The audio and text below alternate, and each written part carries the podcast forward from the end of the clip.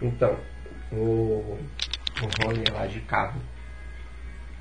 Vem fazer o curso, mas você consegue fazer o curso enquanto você tá ali ainda, né? Não, o curso é lá. Ah, você vai fazendo. Você tá fazendo já então? Não, vou começar mês que vem. Uhum. Quanto tempo tem esse curso? Três meses. Ah, curtinho. Aí depois já tem a prova, como que é? Não, o curso vai ter nas provas. Hum. Ah tá, então no fim do curso ali, se der tudo certinho, você já sai como.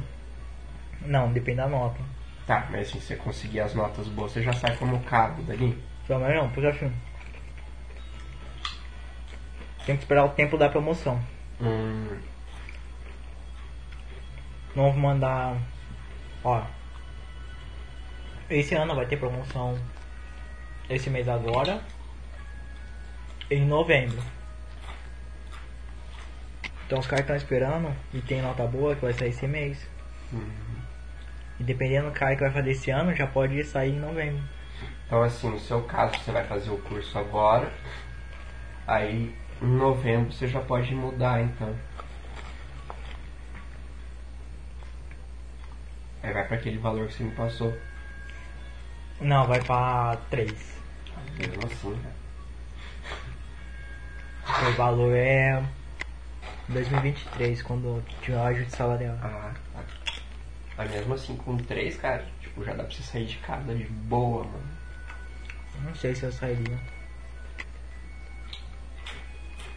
Não, que eu tô falando assim, porque você comentou, né, hora que você Sim. chegou aqui, vai com três carros, é tranquilo.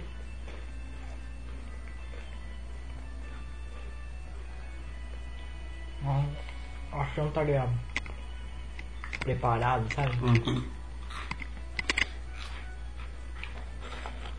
Querendo ou não.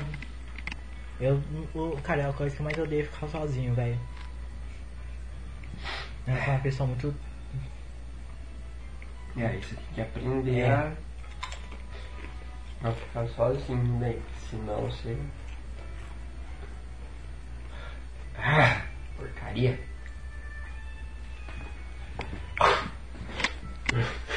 Se eu sempre depender de alguém. Tem que. E assim, hum, esse de ah, eu não tô pronto. Você tem que pegar isso. É. cara. Eu falava, ah, eu não, eu não achava que tava pronto. E tipo, do nada, ó. é, terminei o namoro lá em promissão e eu tinha que sair de casa. Vai, jacaré. Hum? Não, eu tava morando em promissão com a namorada. Ah, tá. Aí eu terminei o namoro lá e eu trabalhava em Lins. Falei, tenho que ir embora, né? A casa vai ficar pra ela lá. Na casa tava alugado? No verdade. lugar que ela já morava Ah, tá. lá antes de eu chegar, né? Também não compensava pra mim ficar morando em promissão, tem que É. ficar viajando. Né, eu vou embora pra Lins, e beleza. Mas antes disso você já você era de jacaré. E aí, cara, que eu fui aprender a fazer as coisas, tipo, cuidar mesmo da casa. Porque quando eu tava lá, tipo, a gente dividia algumas tarefas e tinha a moça que limpava a casa, que lavava a roupa pra gente, tudo. Entendo. Então era bem de boa. Aí aqui eu tive que aprender Aprender a fazer sozinho. tudo, cara. Tá, que depois, tipo, de lá você já veio pra cá. É, eu morava na outra casa, né, ali perto do Nadão. Ah, tá. Eu fiquei acho que um, um ano e meio lá, quase dois anos lá na outra casa. Aí aqui ficou pronto. Aí eu vim pra cá. Mas quando eu cheguei aqui, eu sabia malemar fazer arroz, cara. Sempre queimava um pouco ainda. Aí fui aprendendo com o tempo, cara. Você vai. é, Aí tem internet, tudo, você vai procura canal de receita, você vai, ah, preciso fazer tal coisa, é tutorial de tudo. Uhum. Você vai aprender, senão, ah, ô pai, mãe, como é que eu faço tal coisa? Não sei o que, ah, deu um problema aqui, o que, que eu preciso fazer? É. Então. Aí fui, fui me virando. E tem bastante coisa que eu aprendi fazendo assim, sozinho, né? Tipo, tem os concertos menorzinhos assim que você consegue fazer, né? Tipo, você vai. É, que nem trocar chuveiro, você vai. A, as torneiras aqui né, da, da cozinha aqui do banheiro que troquei, sabe? Você vai aprendendo a mexer com as coisas. Parte elétrica, você deu problema na tomada, você vai ali e, e troca as coisinhas. Tira o disjuntor, troca. né? Então é bom você perguntar pra alguém que entende primeiro, né? Pra você ter uma ideia do, Uhum. do tamanho do, do trampo que vai ser. Se é alguma coisa mais complicada, aí eu peço socorro. Que eu tive um problema no chuveiro ali. E daí eu, a chavinha ali, né, de, de abrir e fechar ele, tava com problema. Aí eu tentei trocar, só que aí o problema era bem pior do que eu, que eu tinha imaginado. Eu tive que pedir ajuda do encanador. Aí ele veio fez as coisas, tudo ali e resolveu.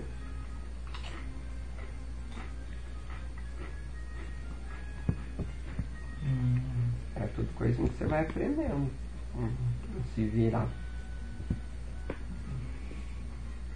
mas que nem antes disso você morava com seus pais lá em Jacaré. Uhum. Você ainda fazia a faculdade, né? Ou não? Eu fiquei em Jacaré até os 25, morando com meus pais. Aí como você conheceu essa. Aí eu, eu comecei a namorar quando eu tava na faculdade. Gente estudava junto, mesma turma. Não, era de Ourinho. Era do lado lá, então ela viajava pra, pra ir pra aula. Aí terminamos a faculdade. Aí ela passou no concurso, veio pra, pra promissão. Aí a gente ficou dois anos namorando à distância. A gente se via, quando muito, duas vezes por mês, no começo. Aí até que chegou num ponto lá de ou eu vinha pra cá ou separava, porque é, é complicado, cara, é muito longe, a gente não tinha carro, a gente ficava dependendo de busão e horário de busão era horrível. Então aí eu fiz um concurso da prefeitura, Passou aí aqui. passei, aí eu vim. Aí fiquei três anos em formação. Acho que foi por aí, uns três anos lá.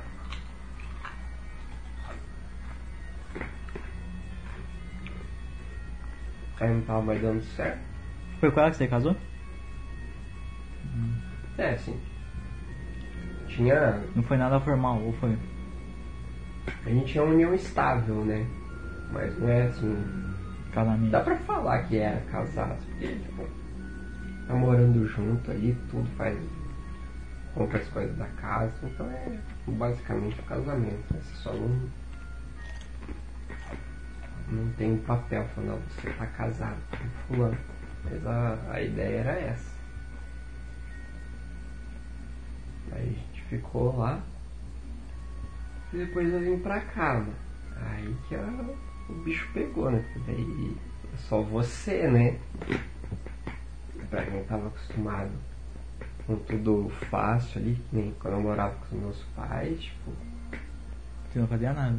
tipo, As coisas de casa, assim, o máximo que eu fazia era lá lavar a louça, guardar a louça e de vez em quando eu passava um aspirador na casa pra ajudar minha mãe. Mas não era nada frequente, assim. Nem porque ela sempre falava, ah, deixa que eu faço, porque ela sempre falava que a gente não sabia fazer as coisas, né? Ah, eu vou fazer tal coisa. Não, não, deixa que eu faço pra você. Aí você vai acomodando, né? Uhum. Então eu fui começar mesmo a aprender as coisas depois que eu comecei a morar sozinho. Que aí não tinha jeito. E a mãe falando pra eu voltar pra casa. Você sempre. Não, eu falei, não, cara, porque eu tava com um trampo. Tinha um trampo bom aqui. E tava, tipo, era concurso, então. Tava pra ficar ali tipo, o tempo que precisasse. Se fosse pra eu voltar pra lá, ia chegar lá, eu ia ter que arrumar outro trampo. Eu tinha perdido meu espaço na casa, porque quando eu saí, lá a gente tinha três, três filhos, né? Eu tinha o quarto só meu, e meus irmãos dividiam o quarto. O Ah, um quarto. ficou. Aí eu saí, aí ficou cada um num quarto lá.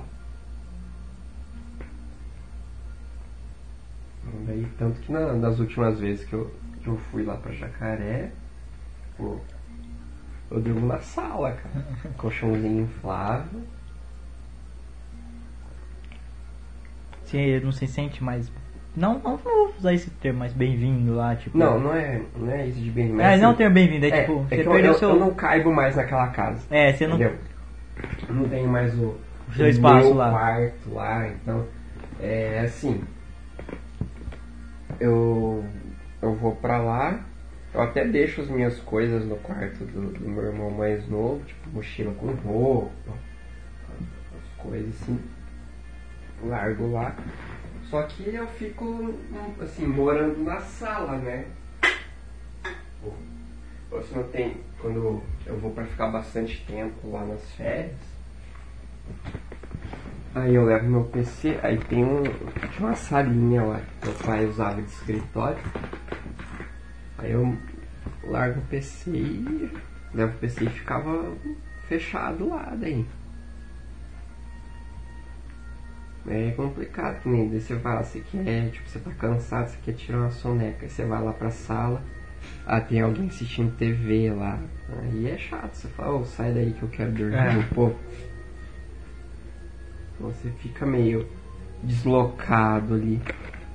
Por mais que todo mundo fale não, porque é, casa é sua também, não sei o que, mas você sente fora, um pouco fora de lugar. Não tem Você jeito. sente que você não É. pertence mais àquilo. Uhum. Tipo. Ali é só pra passar um tempinho mesmo, que daí você sabe que o, o seu lugar é, é a sua casa mesmo, não é mais lá. E daí também porque você acostuma, né, com o jeito das coisas. Na sua casa você tem o, a ordem de fazer umas coisas, é como que você guarda, onde que você deixa as coisas, o que que você faz, os horários, tudo.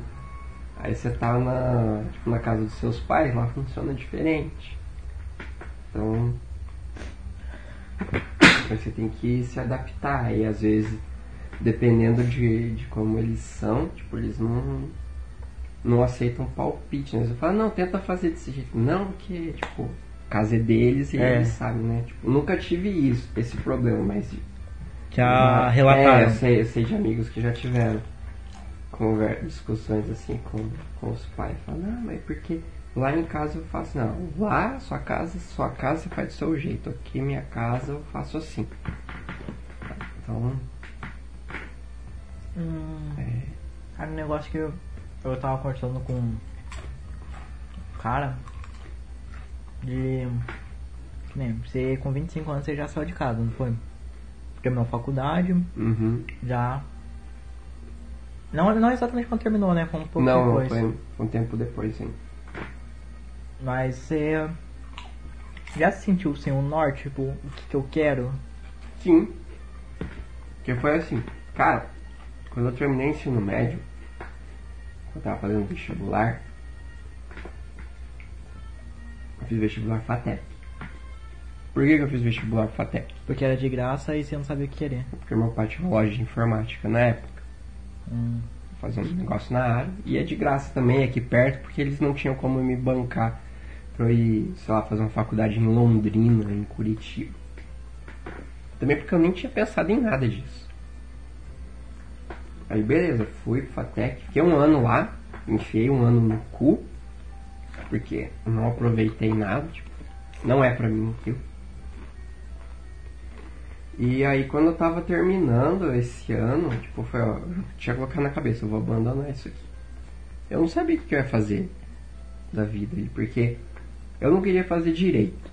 Tem uma faculdade muito boa lá em Jacaré, só que eu não, não é não queria, é, tipo, não, não tava na vibe e assim, muita gente que eu conheci lá na- no tempo da escola, ah, o que você vai fazer de faculdade? Ah, não sei, acho que vou fazer direito. Todo mundo que não sabia o que queria. É, então aquilo. ficou, eu fiquei com isso na cabeça de que assim, ah, direito é pra quem não, Mas não sabe o que quer. eu, eu, eu levo isso na cabeça também. Tem muita gente que fala que a administração é a faculdade de quem não sabe o que quer, que é a Uhum. faculdade genérica. Mas eu É. acho que direito tá muito mais atrelado a isso. Eu conheço várias pessoas que simplesmente assim, ah, quer fazer direito. Ah, mas por quê? Não sei, porque tem, tem um emprego, porque ganha bem. Só que, pô, é a mesma coisa que você pensar, todo mundo faz direito. Todo advogado é bem sucedido? Não, cara. Tem Não. vários advogados aí falidos, fa- vários É. caras que terminaram direito, estão trabalhando com, sei lá, Não, tem, tem advogados, pega, pega na cidade maior aí, tem gente que tem que é advogado, tem qualquer outro curso aí superior, o cara é Uber. é, O cara trabalha com negócio nada a ver, ah, o cara é vendedor na loja, o cara é, sei lá, ah, viu que o, negócio não era legal ele, ah, vou abrir um- uma lanchonete aqui, vou fazer, sei lá, qualquer outra coisa. E um negócio que eu conversei com uma amiga minha, ela tava terminando direito. Ela falou que direito é uma faculdade muito difícil e se o cara faz simplesmente no intuito de passar em algum concurso, algum vestibular, vestibular não, algum, como que fala? É concurso mesmo. É, não não forma. Só com isso na cabeça a pessoa não forma. É. É um negócio. Tem muita gente que fazia com isso daí na cabeça. Eu vou fazer porque depois eu faço um concurso e, tipo, concurso na área de direito paga bem. Mesmo que você não seja advogado, você não precisa nem Uhum. ter o, o- bem. fazer a OAB depois da, da faculdade. Só de você ter o curso de direito já abre muita coisa pra você fazer. Compensa. Só que assim, você tem faculdade de direito num monte de lugar, que nem lá em Jacaré mesmo. A faculdade é, é muito bem conceituada e sempre tinha gente. Então, imagina a faculdade despejando ali, tipo, as turmas lá eram grandes. Não era, 60. não era normal, uma turma normal que nem as que eu estudei, que eram 40 alunos, era uma turma com mais gente.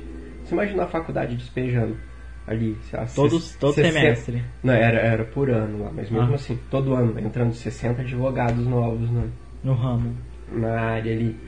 E aí, cara, onde que você vai pôr todo, todo mundo? Tá Não. certo que não vai ficar todo mundo na cidade, que a maioria É. do pessoal era de fora.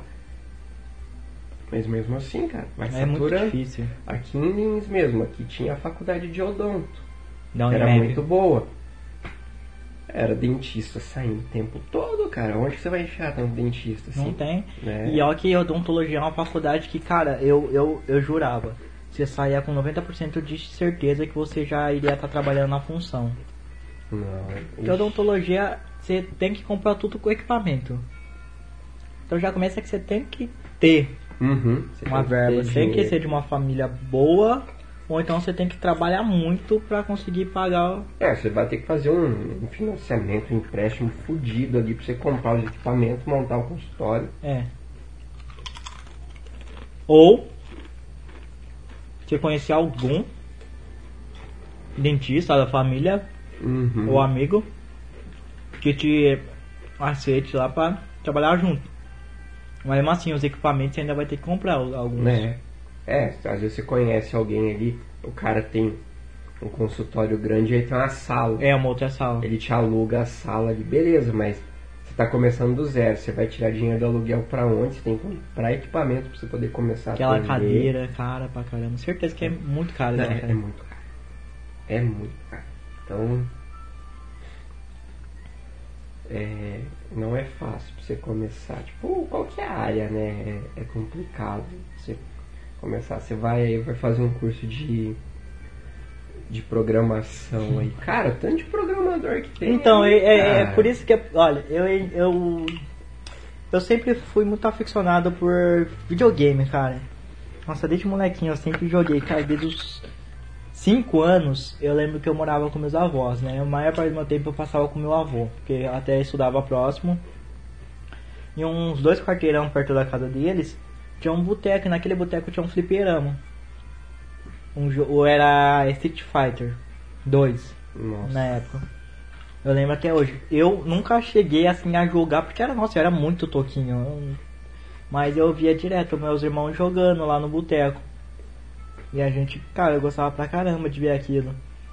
E quando eu tive meu primeiro computador foi minha avó. Minha avó nem gostava de mim, parte de mãe. Ela sempre gostava dos meus irmãos. Uhum. A gente, desde pequeno, eu sempre tive de com- computador com meus irmãos, cara. Que, gente nunca foi de família. Minha família nunca foi privilegiada. No momento que minha família teve uma boa condição financeira, a gente teve problemas com o negócio que meu pai deixou. Minha mãe tava ganhando perto dos 10 mil. Só que as dívidas que meu pai tinha feito Uhum. eram 90% disso. Então, a- quando a gente estava bem de vida, a gente não tava bem de vida. Assim, no papel era pra tá, né? Só que Isso, você né? ia, na hora que você ia fazer as contas ali, não sobrava nada. Até, até a gente conseguir ajeitar a casa, ficou, deixar ela bonitinha. Mas, cara, era pra realmente aquele momento. Tanto é que minha mãe, ela. Cara, é uma pessoa muito incrível. Ela já teve depressão, já teve várias crises. E isso nunca abalou ela, cara. Atualmente ela tá passando por um momento difícil, mas assim ela tá. Ela tá persistindo. É. Aí é. Pô, meu primeiro computador eu joguei foi o Pokémon Golden Sky. E aquele CD que tinha uns mil jogos, aí o que eu mais jogava era um tipo de tabuleiro de mecha. Que tinha uma fase do deserto lá, era a segunda fase e a última. Cara, era um jogo incrível, que era tipo. Sabe peça de xadrez, o jeito que Uhum. ela se move? Você se movia igual uma peça de xadrez, só que um mapa imenso o ataque também. Aí logo em seguida, pô, a gente teve o nosso primeiro notebook. A gente jogava. Já tinha net de escada, então a gente jogava MOBA. E também a gente, o primeiro jogo online foi Shaya. Um MM, MMO. Um dos genéricos, igual o Warcraft, só que Uhum. era muito bom. Jogou por muito tempo. E aí então eu sempre tive uma paixão muito grande por jogos. Aí teve um amigo do meu irmão, da mesma turma dele, que ele falou, pô, eu vou fazer curso de jogos, eu quero ser programador, criador de jogo. E logo quando ele entrou na faculdade, que tinha na Faculdade de Jogos, eu tinha acabado de entrar no ensino médio. Tava pra entrar, aí eu falei, Uhum. Porra, eu quero entrar na ETEC por uma simples obrigação. Eu me sentia o cara obrigado a entrar na ETEC, porque assim, minha família inteira passou pela ETEC. Ah, E Minha família inteira foi muito estudiosa. Eu na quinta série eu era muito vagabundo. Eu quase repeti na quinta Hum. série. É uma coisa até engraçada. Quem me vê hoje pensa que isso é impossível. Mas aí depois é, veio um choque de realidade. Eu comecei estudando na sexta, sétima série. E oitava, e eu consegui, pum, passei na, na ETEC em décimo nono. Mesmo dia do meu aniversário. 19 é um número É. que, que eu falo que é o meu número da sorte. marca, né? Sempre Marca. tem um número que marca. Aí eu, eu. Só que eu não queria só ser da ETEC. Eu vi que tinha um integrado. Aí, pô, integrado com um TI. Eu falei, mano, eu gosto muito de computadores, esse negócio. Vou fazer isso. E esse amigo do meu irmão, ele se destacou na ETEC. Ele foi um aluno de prestígio na, na Uhum. FATEC. Ele foi um aluno de prestígio. Ele fez um jogo e tal. E. é, esse, atualmente ele é professor acho numa, num cursinho. Ele dá aula também de, de jogos e tal. Cara, é Fer, Fernando o nome dele. Um cara que me inspirou bastante. Aí na ETEC eu, eu era louco. Falei, não, mano, eu vou sair daqui, eu vou pra FATEC, eu vou virar programador, você criar Uhum. jogo. Eu, pô, você Pikachu Fly. E cara, um, um, o que uma coisa muito gostosa na minha vida foi logo no começo, no primeiro ano, teve uma matéria que era era lógica de programação e a gente usou um programa chamado Scratch.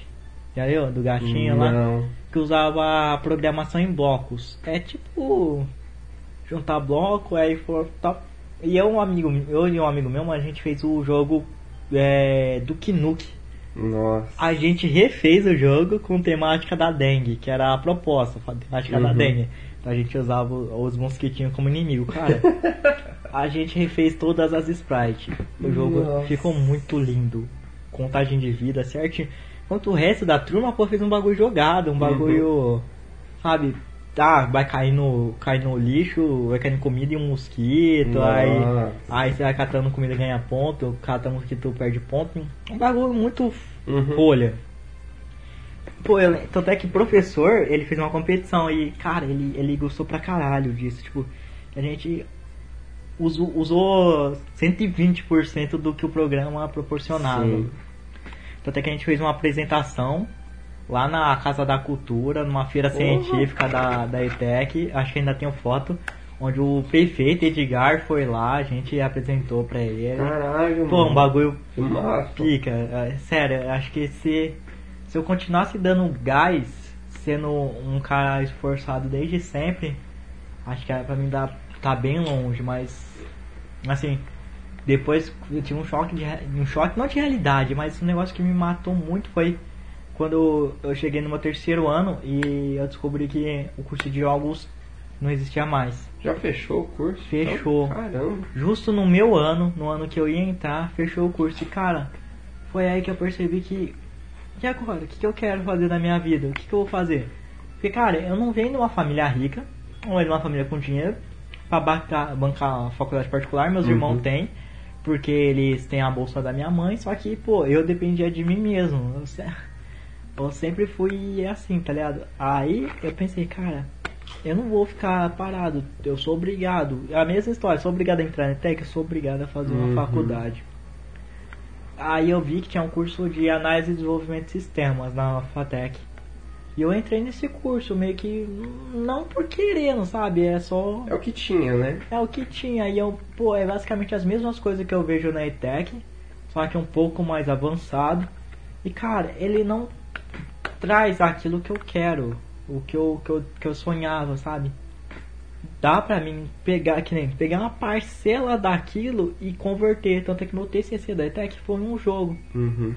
Tanto é que um professor da FATEC ele foi convidado, Felipe Maciel, pra ser o banca. Cara, ele, ele elogiou pra caramba, ele falou que tava digno de um TCC da FATEC aquilo. E perguntou se eu gostaria de dar prosse- prosseguidade e tal. Uhum. Aí eu falei que eu ia, eu ia entrar na FATEC, eu ia fazer o curso de jogos e, e eu ia é, mudar, ia deixar aquele jogo muito mais incrível. Porque a proposta, cara, é uma coisa muito linda. Pensa num jogo que o jogador tenta convencer o protagonista que na verdade ele, ele existe de verdade, não que ele é um jogo.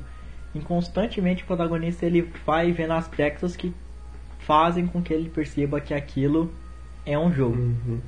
E o mapa é, tem, tem uma ideia dinâmica do mapa ser um só. Ele vai mudando conforme ele vai passando. Tipo, eu estou vou andando, chega um certo momento que é, não tem mais pra onde eu ir. Só que aí se eu voltar, eu, pera, abre um caminho aqui, tem coisa diferente. E não existe um minimapa Uhum. não existe um algo que mostre como que é o lugar. Então, é tipo um labirinto. É uma ideia muito bacana. E a gente usava conceitos de outros jogos. Teve uma parte do jogo que era feito com blocos e inimigos e coisas do Mario. Tipo, Ah, porra, Mario é um jogo super famoso, todo Uhum. mundo conhece. E o protagonista ele chega naquela fase e ele fica, ah, pera, eu acho que eu sei o que, que é isso. É, eu já vi isso aqui Ah, antes, vi, sabe? né? Por que tá diferente? O que, que tá acontecendo? Aí tem NPC que tenta ajudar ele. É, Uhum. sabe, a, a demo ela foi muito boa. A gente foi preguiçoso, fez tudo em uma noite. Puta que pariu. A gente foi muito preguiçoso. Se a gente fosse menos preguiçoso e fizesse tudo certinho, ia ficar um jogo incrível. Mas eu foi muito gratificante. Só que aí depois disso, cara, por falar pra você, minha vida simplesmente eu liguei um modo vaca. Eu não sei o que eu quero Uhum. Você foi deixando e rolar, fui né? deixando. Eu entrei no exército simplesmente com a necessidade de ajudar minha família, cara. Eu não podia ficar parado, sabe? E até hoje eu penso que, cara, eu não me arrependo da, da minha escolha de ter entrado no exército. Tem muitas vezes que eu falo, cara, porque eu tô nessa merda? Porque eu tô aqui? Cara, é. Se eu tal, podia ser muito mais tranquilo, eu poderia estar concluindo minha faculdade muito mais tranquila. Mas eu não tô concluindo. É, você tá Entendeu? conseguindo chegar lá. Eu tô chegando lá. O único lance é eu perder isso que me mata, cara. Eu tenho um, um- alguma coisa, alguma dentro de mim que dá vontade de simplesmente não não fazer as coisas, não fazer nada, simplesmente desistir. Mas ao mesmo tempo eu não quero desistir das coisas, porque eu, cara, meu sonho é com 20 anos pegar o meu diploma e com 21 já, cara, pô, Na verdade, eu sou muito competitivo, então eu quero estar na frente dos meus irmãos. Uhum. Meus irmãos ainda não se formaram. Provavelmente eu vou ser o primeiro a me formar na minha família e eu sou mais novo, cara. Sim. A diferença é muito grande entre nós. Então, é, é tipo. Lembra que eu falei que eu, eu sempre me senti na obrigação de entrar na. Sim, você sempre tava tendo que se provar, né? Você tava tendo que ser igual Uhum. ou então um pouco melhor que meus irmãos, cara. É, é um negócio que eu. Que não, não sei se sempre foi imposto ou então é um medo da minha cabeça. Mas que nem, pô, eu querendo ser o primeiro a me formar, isso faz com que eu seja na frente da corrida e Sim. faça com que eles se sintam obrigados a chegar onde eu cheguei. Aham. É um bagulho engraçado isso. É, tem aquelas coisas assim que tipo, fazem a gente querer ir mais pra frente do que o- os outros, assim. E assim, eu, cara, quando eu tive esse. Eu fiz essa troca de faculdade aí, eu foi só pra não ficar parado também, sabe? Eu resolvi que ia largar a FATEC e falei, cara, eu não posso ficar parado. Não precisou ninguém de casa vir me falar isso. Eu coloquei na cabeça, eu não posso ficar sem fazer uma faculdade. Porque todo mundo que estudou comigo vai estar já, tipo, indo pro segundo ano da faculdade, né? isso. E eu vou estar começando agora. Já tô atrasado. Porque eu perdi esse ano. Esse ano não vai servir de nada. Aí um dia eu tava lá no correio. Que daí eu trabalhava lá com meu pai, né? Então eu fazia serviço externo também. Então eu tava lá no, no correio. E daí tinha lá o cartaz da faculdade, com propaganda do vestibular. Hum, Aí eu vi os cursos que tinham lá. letras. Aí tava lá, né? Já tinha biologia, pô, biologia eu curto também, mas eu falei, ah, não, não quero ficar estudando isso, porque tinha muita coisa de química também na, dentro, né? E química eu era um desastre na escola. Eu falei, deixa quieto. E tinha matemática, matemática nunca foi meu forte também, então descartei. Aí tinha pedagogia, mas eu falei, ah, não, né? Aí história, história já deu uma abrida no, no olho. Assim, falei, pô, história é massa. Aí fui vendo lá, tá, tá, tá, tinha letras em inglês. Falei, pô, vou aprender inglês, cara. E eu desde pequeno, eu sempre gostei de inglês.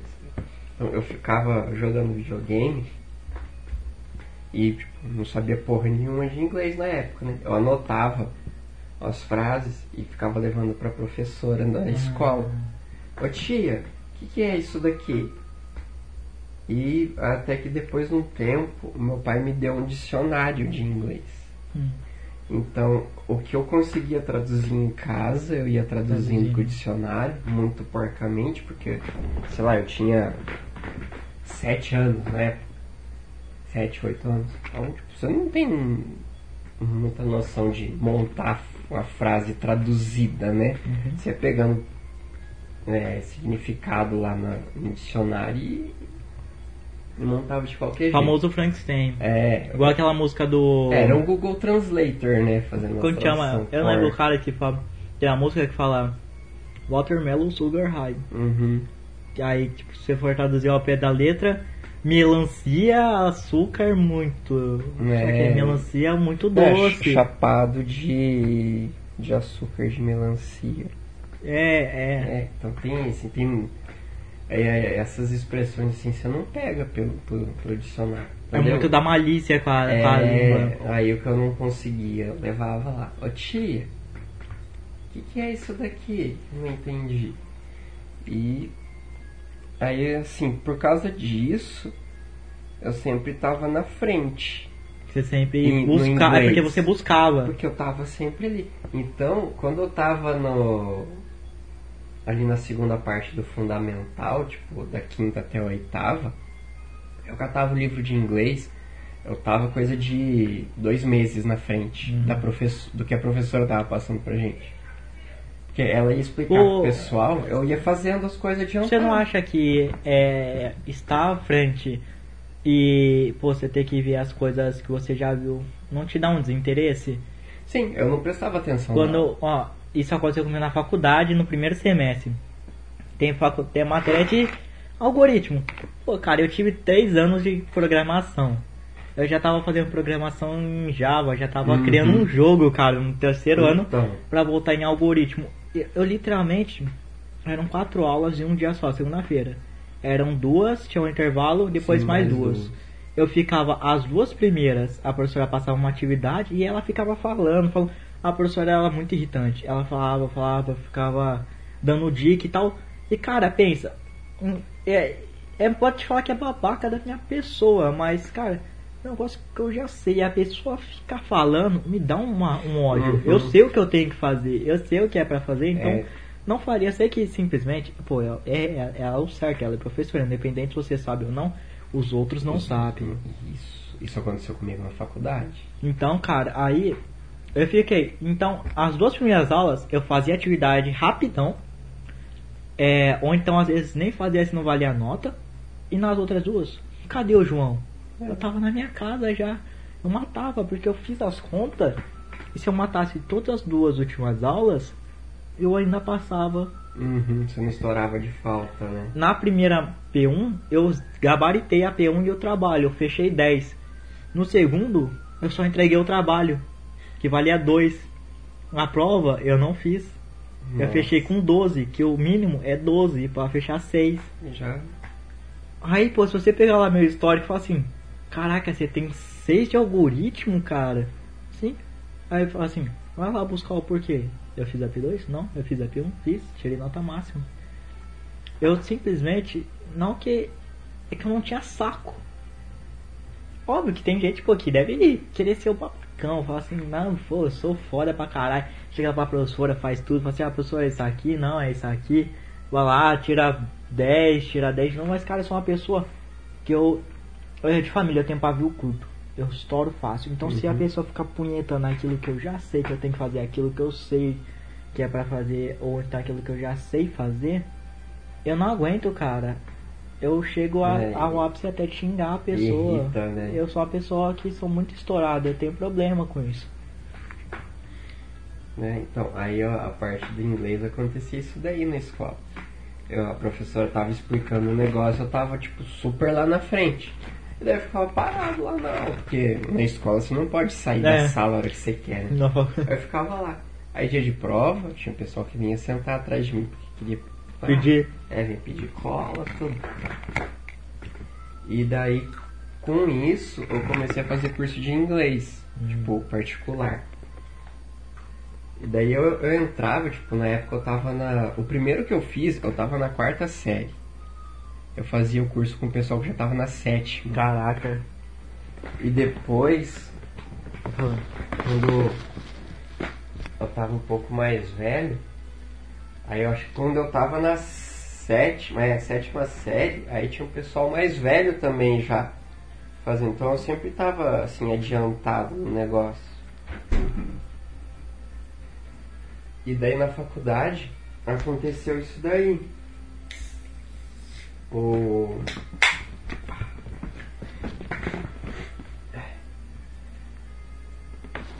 o inglês lá, você tem que começar pelo básico, porque você não sabe o nível de todo mundo, né? Uhum. Só que daí, Esperar isso por uma. aí acabou sendo que era a mesma coisa da escola. Você acabou. E eu já sabia. E o negócio não ia progredir ali, tipo, ia avançar. Porque tinha gente, tinha gente de tudo quanto é idade. Eu tava com 19 na época. Tinha um cara lá que ele era pai de uma amiga minha. Tava na minha sala. Entendeu? E o cara nunca teve. Tinha mais gente lá que não, não tinha é, tido um curso bom de inglês, assim, na escola, né? Desde o começo. Então não tem como você brigar com esse pessoal. Então daí acabou meio que fixando a mesma coisa que teve na escola. Aí eu não aproveitei lá, tipo, assim, não tinha o que aproveitar, né? Tipo, já sabia as coisas que estava aprendendo. E isso acabou gerando um desinteresse. Ah, não, você vai levando de qualquer jeito. A parte que me inter... passou a me interessar daí foi a parte de literatura inglesa lá. Porque daí era um negócio diferente. Cara, Sabe, Aí, aí tinha novidade pra mim, porque no, na aula de inglês mesmo, era tudo coisa que eu já tinha visto a vida inteira, Ah. cara, na escola. as minhas notas relativamente baixas na faculdade de algumas matérias são referentes a isso. Eu já, pô, eu já tive matéria, essa matéria eu já. Tudo bem que não é na mesma intensidade, porque a faculdade é um pouco mais é, avançada. Sim. Só que, cara, é, eu levei com a coxa. Não dá vontade de ver de novo. Porque eu sou um cara que, pô. Eu sempre. Atualmente eu sempre penso assim. Cara, eu gosto de jogos, eu gosto de informática, disso tudo. Mas não é exatamente disso bem que eu, que eu Uhum. gosto em si. Pô, eu gosto da parte esportiva, vamos dizer assim.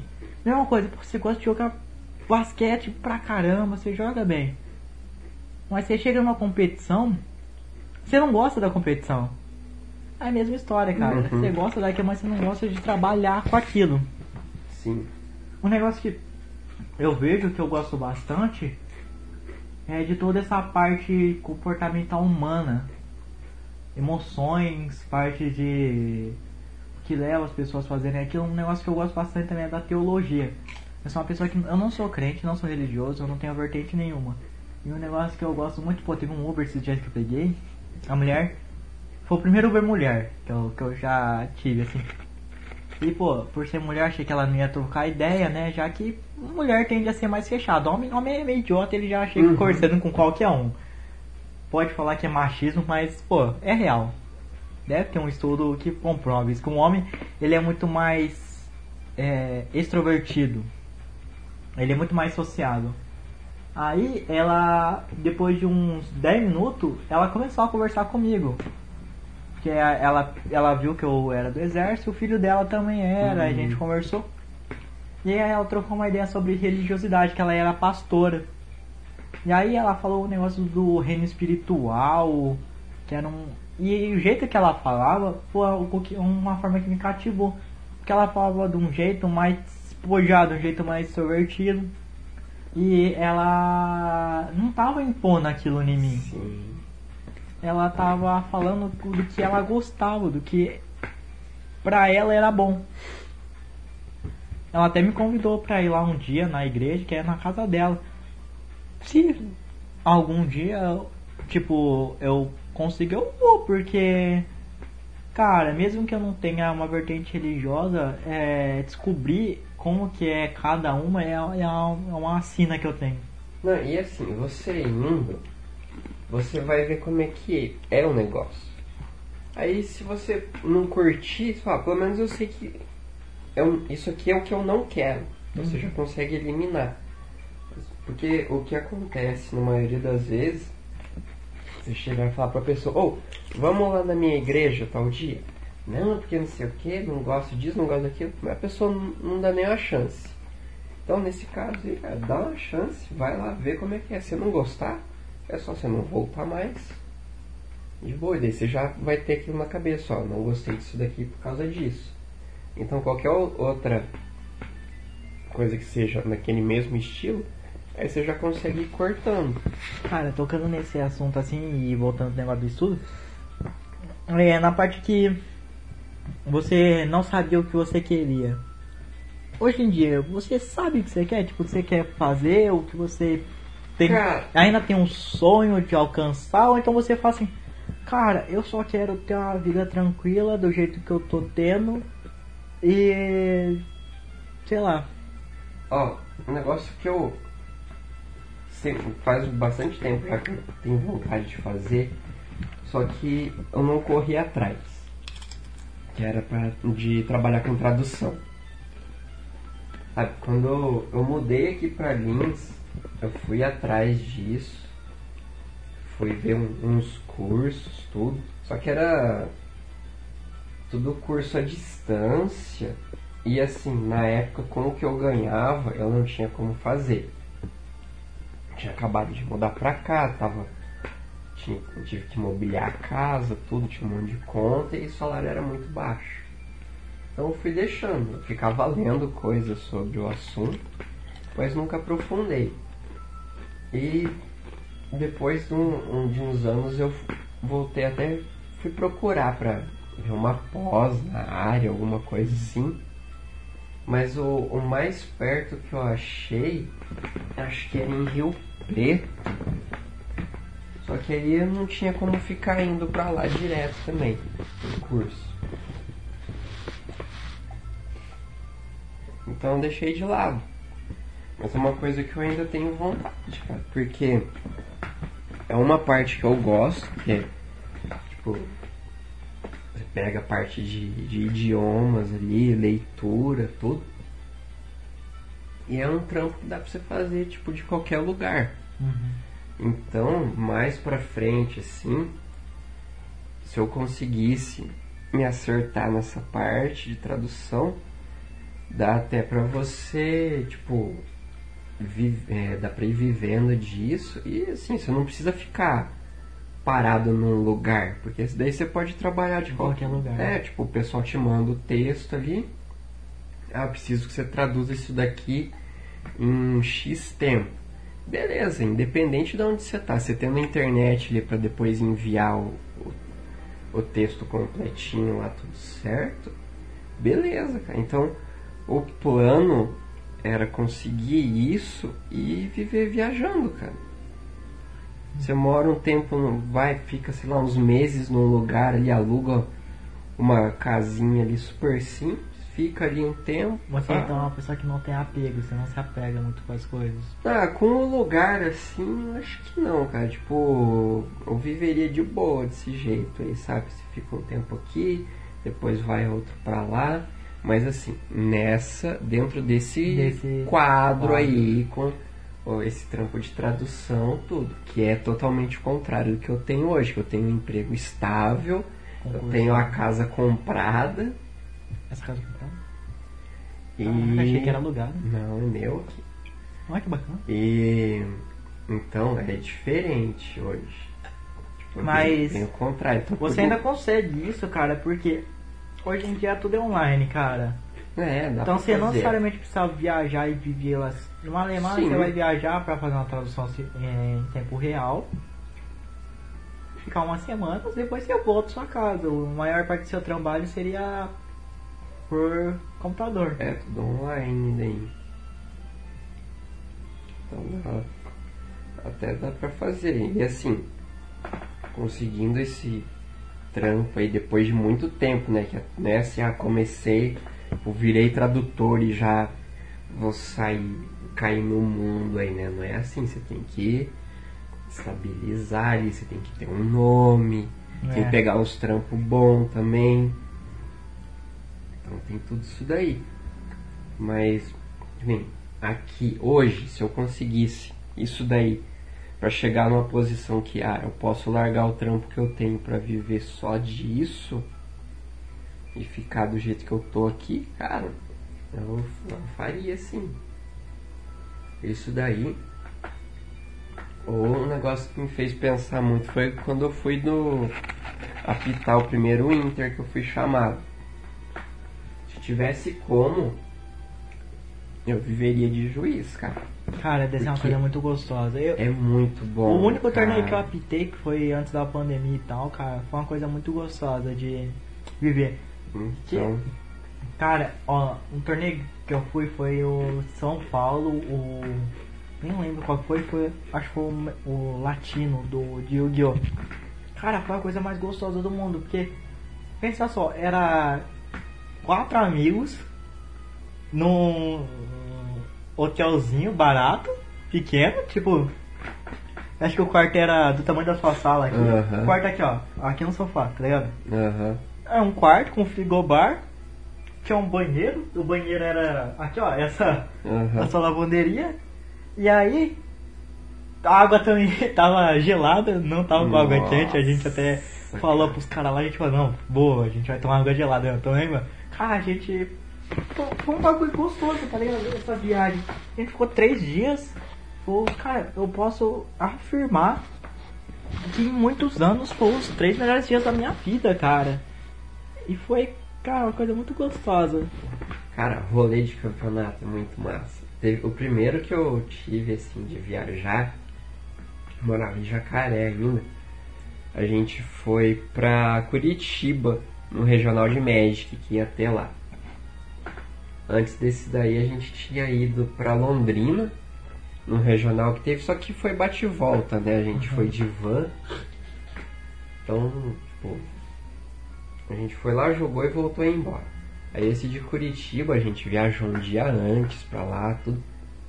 E eu que corri atrás das coisas. Eu que é, fui falar com a loja que tava organizando, fiz a inscrição do, da galera, arrumei hotel, vi horário de busão, todas as coisas. Daí a gente foi pra lá, a gente foi em quatro também. Aí chegamos no hotel, tipo, a gente chegou 11 horas da noite no, no hotel. É isso que é gostoso, né? Você, pô, você chega e você, tá num lugar diferente. Aí certeza que você e seus, cara, seus pais falou, bora dar um rolê. Não, rolê não, porque a gente tava quebrado do Ah. ônibus, mas a gente foi. A gente pediu pizza É, pra comer. E assim, era- a gente tava em quatro. A gente entrou no quarto tinha três camas. Não, nossa, eu tinha duas camas. Foi um bagulho de louco, engraçado. Duas camas de casal. Ah, Aí como? Eu deitei assim no chão. Que eu mano, falei assim, cara, ah, a gente tá com duas camas, eu falei assim, mano, eu vou dormir no chão. é? Eu não tenho problema. Aí ele falou, ah, você você não vai usar travesseiro? Não, eu não. Não, eu dormi sem travesseiro, sem Credo, nada. Eu dormi tá louco, no chão duro, ó. Desculpa cortar, tá? Mas eu, todo ano, eu e os amigos meus, a Silvia, o Rafa, Uhum. conhece a Silvia, né? Que faz cosplay. Sei. A gente viajava pra São Paulo. Pro a- o AF. Uhum. Cara, aí teve um dia que a gente foi pernoitar lá. Pra acordar 3, 4 horas da manhã, menos até. Pra pegar a caravana e ir. Uhum. Aí eu e o Rafa falamos assim, mano, tá muito quente, vamos dormir lá fora. E a gente, ele morava lá no Pazeta ainda. Aí a gente deitou no chão. Puro assim, o chão Uhum. gelado. Gostoso. A gente acordou, o ar-condicionado tava pingando, tava uma poça de água em todo mundo e tinha mais quatro candangos dormindo junto com nós. Nossa. Os caras tudo, tudo veio junto, tá ligado? Então, aí, esse daí lá de Curitiba, aí eu desci lá na, na recepção lá, ô amigo, tá, eu tinha reservado quarto pra quatro, mano, só tem três camas lá. Não, eu já, já subo lá com colchão. Filha da puta, né?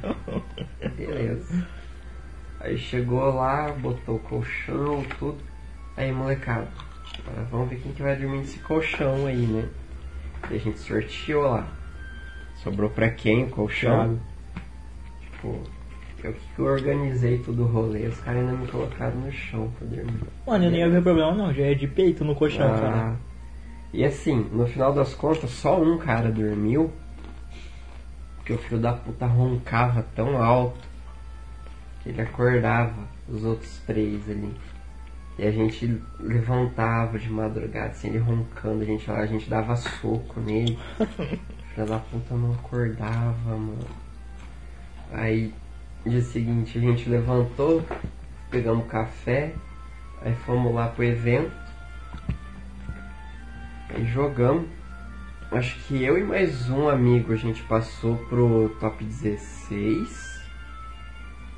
Os outros dois ficaram pra trás. Só que o cara que dormiu, ele só se fudeu no campeonato. A gente falou pra eles, daí porque você não deixou a gente dormir, Lazare. É, E, fiquei... Meu, foi um rolê muito louco. Nesse, nesse aí que eu fui, mano, eu tava assim, ó, porra, o hype era Thunder Dragon, cara, era o deck mais pá, mais caro, melhor, pô, era o deck do momento. Uhum. A gente falou, mano, só vai ter Thunder Dragon. Não tem papo. Sim. Era meta absoluto. E é o campeonato latino. O que, que você pensa? Só vai ter Thunder Dragon. Uhum. Aí eu tava de BA. Pô, BA, quem joga Yugi sabe, é um dos melhores decks. Desde, sei lá, 2000 bolinha até hoje em dia é muito bom. E sempre foi Rogue. Ele é pra tirar. E cara, ele simplesmente pegava o Thunder Dragon e sentava em cima, usava de Uhum. cadeira o bicho. Nossa. Aí, pô, montei lá meu BA bonitinho, fui pro torneio. Comecei, pô, caí contra um Cyber Dragon, um deck torto lá.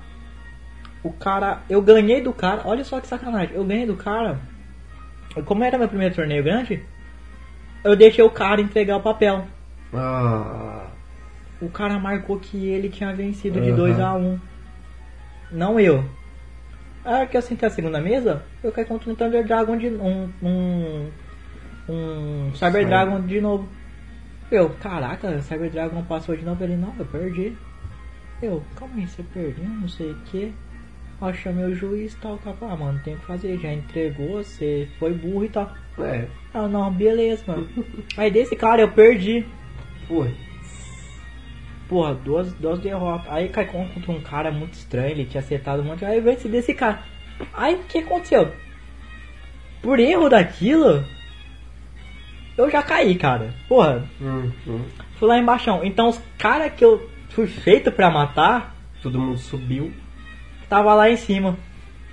E os caras que eu não tinha chance de jogar, eram os caras que então só fui apanhando. Aham, só foi afundando. É que nem quando o primeiro Inter que teve que eu fui pra jogar, eu fui com o deck que era pra. Era pra pegar o, o meta da época. E o mais engraçado, que os outros três queriam pegar o cara de soco. Cara, não, vamos, vamos descer o cacete nesse maluco. não Não resolver nada. A gente vai bater no cara, pelo menos. Ah, mas leva um ban depois ali. Não, não dentro do torneio, lá Ah, fora. É, mesmo assim, os caras dão um jeito de tentar ferrar, cara. Não, não compensa. Aí no, no Inter lá, eu fui com o deck pra. visando pegar o, o, o meta, né? Só que, tipo, a mesma coisa. As duas primeiras rodadas eu caí com os decks esquisitos, que aí eu não consegui jogar bem. Aí dali eu só afundei, cara. E tinha gente com deck igual o meu que foi pra frente. Então assim, o deck funcionava. Uhum, o meu Flamengo Só só. que o problema é que eu dei azar na- nas duas primeiras rodadas ali, depois você só se fode. Acontece. Mas não foi uma posição tão ruim. Foi mesmo pra caramba. Mais de 500 pessoas eu fiquei em 140 e pouco. Tô louco, tá bom. Foi o primeiro que você foi jogar? Nossa, tá ótimo. Todo mundo ficou entre os 80 lá, os outros. Uhum. Eu fiquei nos 140 Sim. e pouco. Mas mesmo assim, oxe. Tanto é que na minha última partida, aquela partida ia decidir se ia ficar, ficar depois do 100, Uhum. tipo, pros 80 e pouco.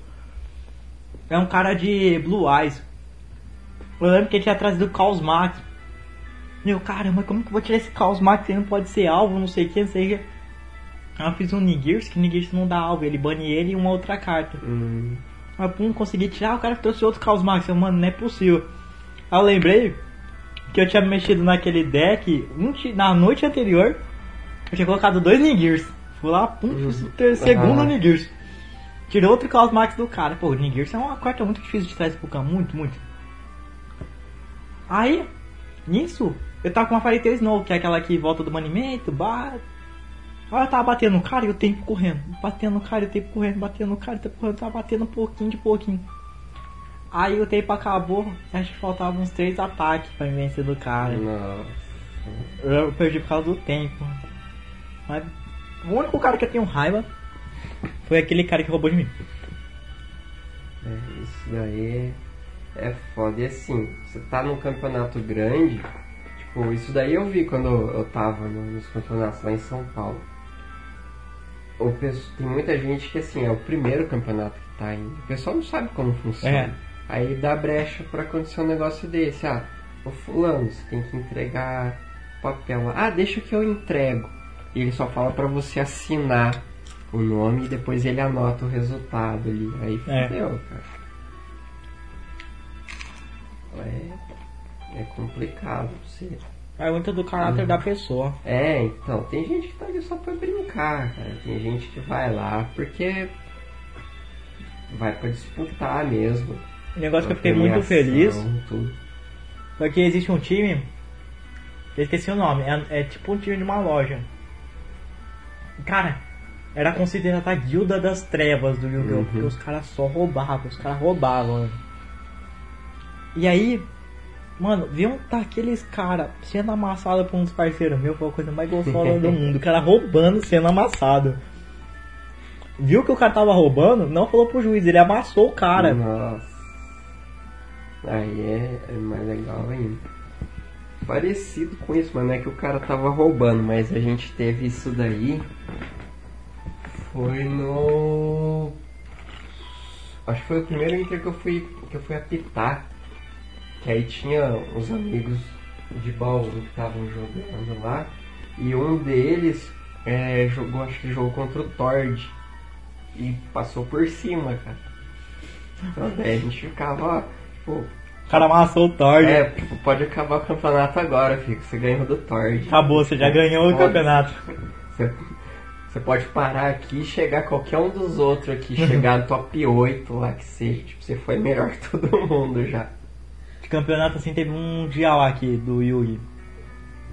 Um mundial aquele que é tipo.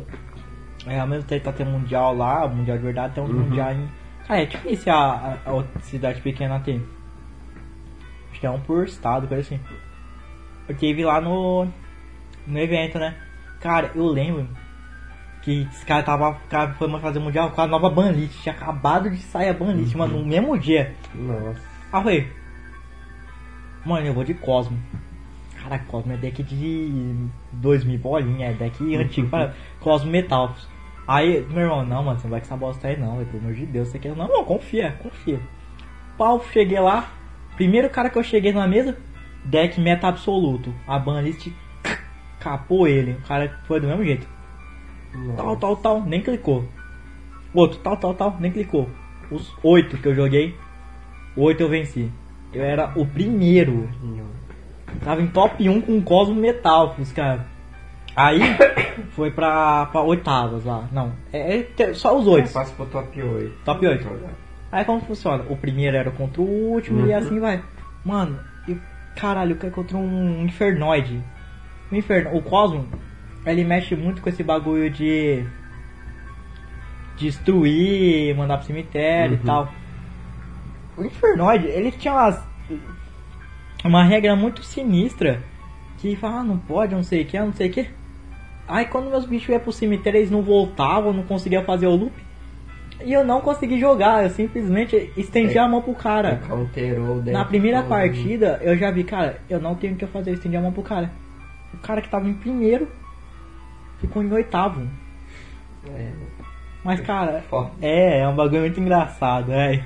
E aí você vai ver ali, esse deck do, do cara, ele só tinha uma match boa contra o seu. Contra o seu. Se ele tivesse caído contra qualquer outro dos, dos caras do top 8, ele Mas tinha foi. apanhado. Ele ficou em sexto. Aí, ó.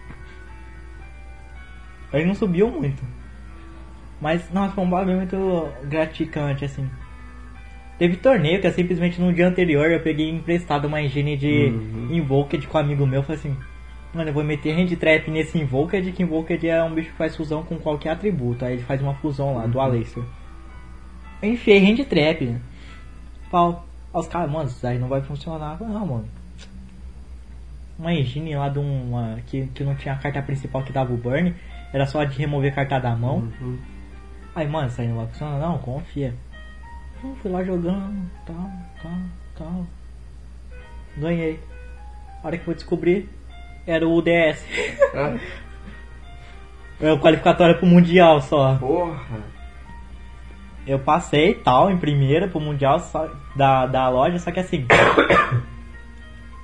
é, ela não dá. Ela dá vaga, só que não dá viagem, não dá isso. Ah, não é igual Mano, só Pokémon, pra ir né? pro Chile é 3 mil conto, irmão. Só pra ir. Eu e o Jess cogitou a ideia, mano, da gente, tipo, Uhum. ah, sei lá, fazer um empréstimo, não sei o que. Sim. A gente ia ir pro Chile pra jogar, cara. Mas a gente não foi, eu tenho um sonho ainda de jogar fora. De jogar lá fora. Aham. Cara, é isso que, que, que às vezes torna a, a vida um pouco mais feliz, né, velho? É, você fica. Você ter essas coisas aí. Que na época do Magic, pô, teve o Regional em Londrina, teve o, o de Curitiba pouco tempo depois. Aí quando eu já tava morando aqui, eu joguei mais dois regionais. Eu joguei um outro em Londrina. Então eu fui pra Jacaré Depois foi pra e de lá eu peguei uma van com o pessoal de Jacaré, a gente foi pra Londrina jogar. E daí coisa de acho que duas, três semanas depois teve um regional em Ribeirão Preto. Então tinha o pessoal acho que de Marília que tinha ido jogar em Londrina e eles estavam em Ribeirão também. Hum. Quando aí você chegar, você já conhece os caras, você conversa com eles lá. E assim, eu tinha ido com um deck diferente pra Londrina.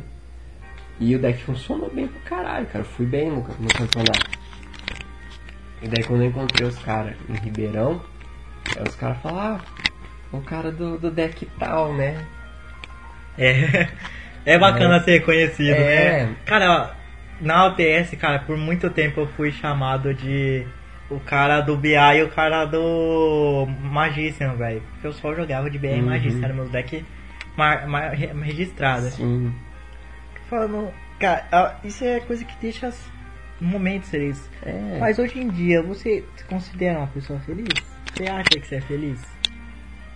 Cara, eu É um bagulho difícil de pensar. É difícil falar, porque assim, ah, você vai falar, tá, mas o, o que, que é o, a felicidade pra, você. pra um ali? Então, é. é, eu tô na, na fase bem bagunçada agora, então eu tô, tô me ajeitando aqui ainda com, as coisas na cabeça, os problemas que eu, andei tendo. Você pega esse rolo todo de pandemia que a gente tá aí, que faz um ano, cara, tipo, um ano trancado em casa. E ainda pra quem mora sozinho, Deve ser horrível. então é, é complicado, tipo, minhas férias que eu costumo viajar. Não deu pra fazer nada, cara. Eu mal consegui ir pra casa dos meus pais. Então foi foda. Mas assim, eu. Eu tô de boa aqui do jeito que eu tô, sabe? Tipo, não fico que, ah, eu preciso de tal coisa pra. Tipo, tá faltando pra, pra me completar. Não, eu tô. Tô bacana aqui. Eu consigo fazer minhas coisas, eu tenho. Tipo. Tenho PC aqui pra jogar, dá pra. Eu assisto minhas coisinhas aqui, eu voltei a ler, que é um negócio que me anima bastante. Aí tem. Tem a- as gatas aqui pra fazer companhia. Então assim, eu não tenho grandes ambições assim, de, ah não, eu preciso de, sei lá, preciso ir pra lua pra ser feliz, sabe? Eu tô, tô bem, dava pra mim, tá melhor? Com certeza, cara, se pudesse, tipo, se estivesse podendo viajar mesmo, que nem eu pego férias daqui a pouco, cara. Ano passado eu tava com viagem planejada, ia pra praia, tudo, fazia uns bons anos já que eu não viajava sozinho, e não deu. Então, né, a gente vai se virando com, com o que tem, né? Tipo, vai ficar, ah, vou ficar só lamentando aqui enquanto o resto da vida tá passando ali. Não dá, tipo, não tá ó, do jeito que a gente queria, mas também não é, ah, é horrível isso daqui. Você acha que tá. Tá, tá bacana, assim, apesar da, da situação atual. Porque tem gente que tá muito pior. E teve gente que é, pô, que pirou, teve gente que perdeu família por causa disso daí. Então, cara, tipo, eu tô, dá pra falar assim que eu tô bem. Não tá no, tipo, perfeito assim, não tá do jeito que eu imaginava, né? Mas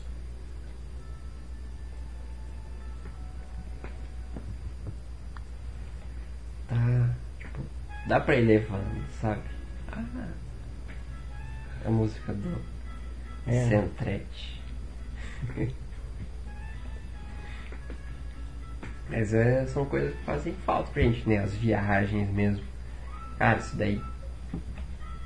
Eu tenho, tipo, tinha as coisas tudo planejadas já para as duas viagens do ano passado, né? Tanto que ano passado eu tava vendo de me inscrever pra participar do, dos campeonatos de Pokémon lá fora, né, cara? Eu tinha chance de ir pra fora do país ano passado. Caraca. Pra ir trabalhar, tudo. E depois eu, no fim do ano era pra ir pra praia. Tipo, eu tive que abandonar tudo. Esse ano também, mesma coisa. Então vai ser mais duas semanas de férias aqui, tipo, sozinho em casa. Porque nem, Vai ter 15 dias, né? É, nem pra casa dos meus pais eu vou, porque tá perigoso, cara, desse jeito. Mesmo com meus pais tendo tomado a vacina, cara, eu não, Não arrisco. não quero arriscar não. Então eu vou acabar ficando aqui em casa. Aí eu vou, sei lá, aproveitar pra descansar, dar uma ajeitada na cabeça, voltar com a. Ver se eu pego firme com a stream agora, né? Porque eu vou ter o dia inteiro em casa, ficar tipo, o dia inteiro jogando. Ver se dá uma, uma melhorada na, nas coisas, tipo. Esquecer um pouco dessa loucura toda que a gente tá, né? A pandemia é Que- o principal caso de muita coisa tá acontecendo. Não é, cara. tem muita É, merda acontecendo. Não é disso. só a parte física que ela tá afetando, ah, pessoas morrendo. A parte psicológica, porque a pessoa. Muitas pessoas não conseguem se ver, não conseguem é, fazer as coisas que elas precisam e acabam afetando. Sim, é a cabeça da pessoa. Porque eu vi um, um vídeo, acho que foi essa semana, até a semana passada, que ele tava explicando, né, ah, como que funciona as coisas na, na nossa cabeça. E era assim, a gente tem os neurônios lá, tipo, o neurônio conversa com o outro, assim, assim, e beleza. Só que aí era assim, ah, você tá andando na rua e você vê uma pessoa que você conhece. O neurônio pega a, a Imagem. mensagem ali do olho, né? O olho captou a imagem, pega, vai lá no arquivo, pô, eu conheço essa pessoa. Aí ele devolve a reação ali, você vai, pô, você dá um sorriso, a hora que você vê que tem algum amigo chegando, tem uma pessoa que você gosta que tá, tá vindo. E daí você começa a conversar e tal.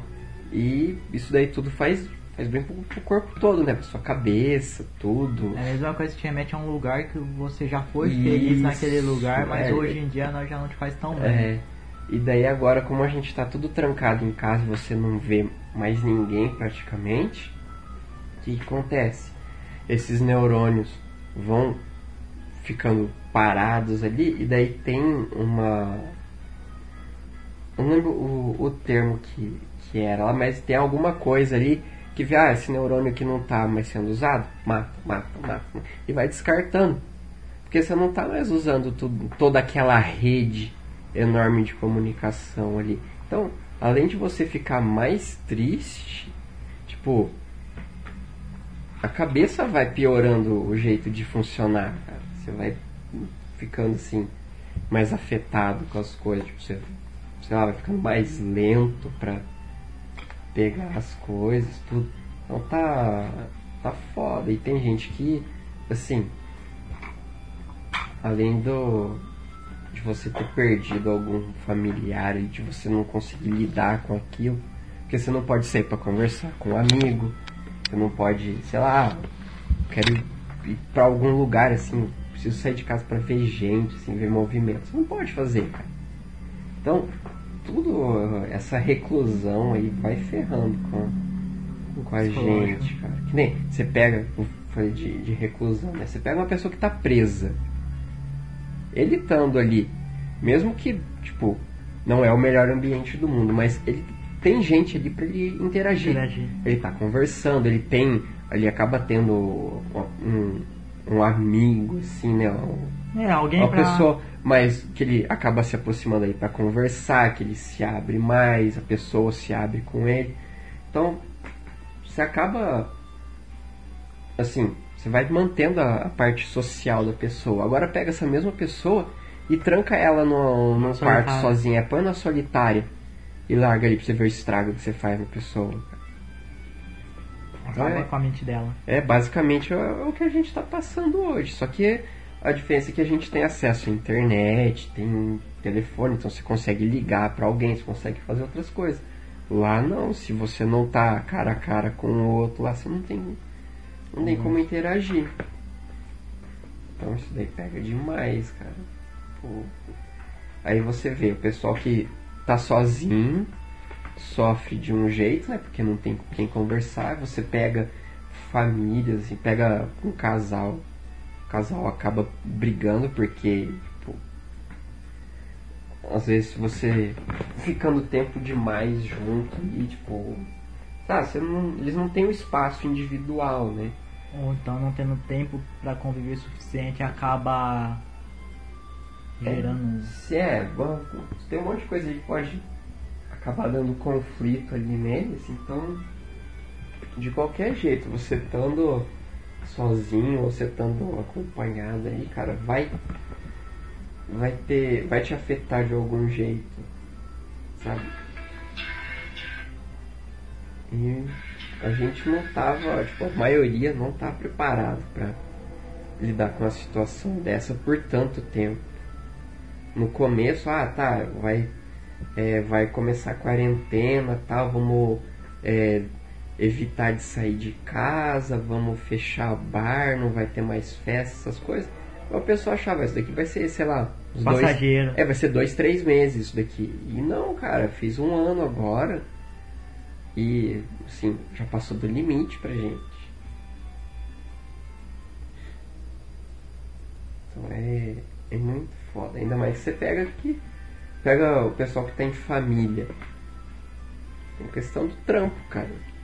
Porque quando você trampa só pra você se sustentar é uma coisa. Agora, quando tem mais gente dependendo, dependendo de você, você, cara, e você uh, tá naquele negócio de você tem que se arriscar, tipo, você vai pegar um ônibus lotado, um metrô lotado, então você corre o risco de você ficar doente e morrer, ou de você chegar lá no seu trampo e, tipo, a sua empresa não tá mais dando certo, os caras te cortar. Falar, a gente precisa demitir uma galera e você tá no meio e, e aí, cara?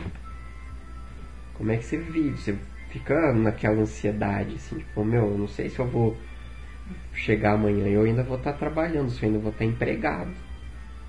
Ou se eu vou voltar para casa e eu vou estar doente e ainda, além de morrer, eu posso passar isso para minha família. Então, é muita coisa zoando a cabeça da gente.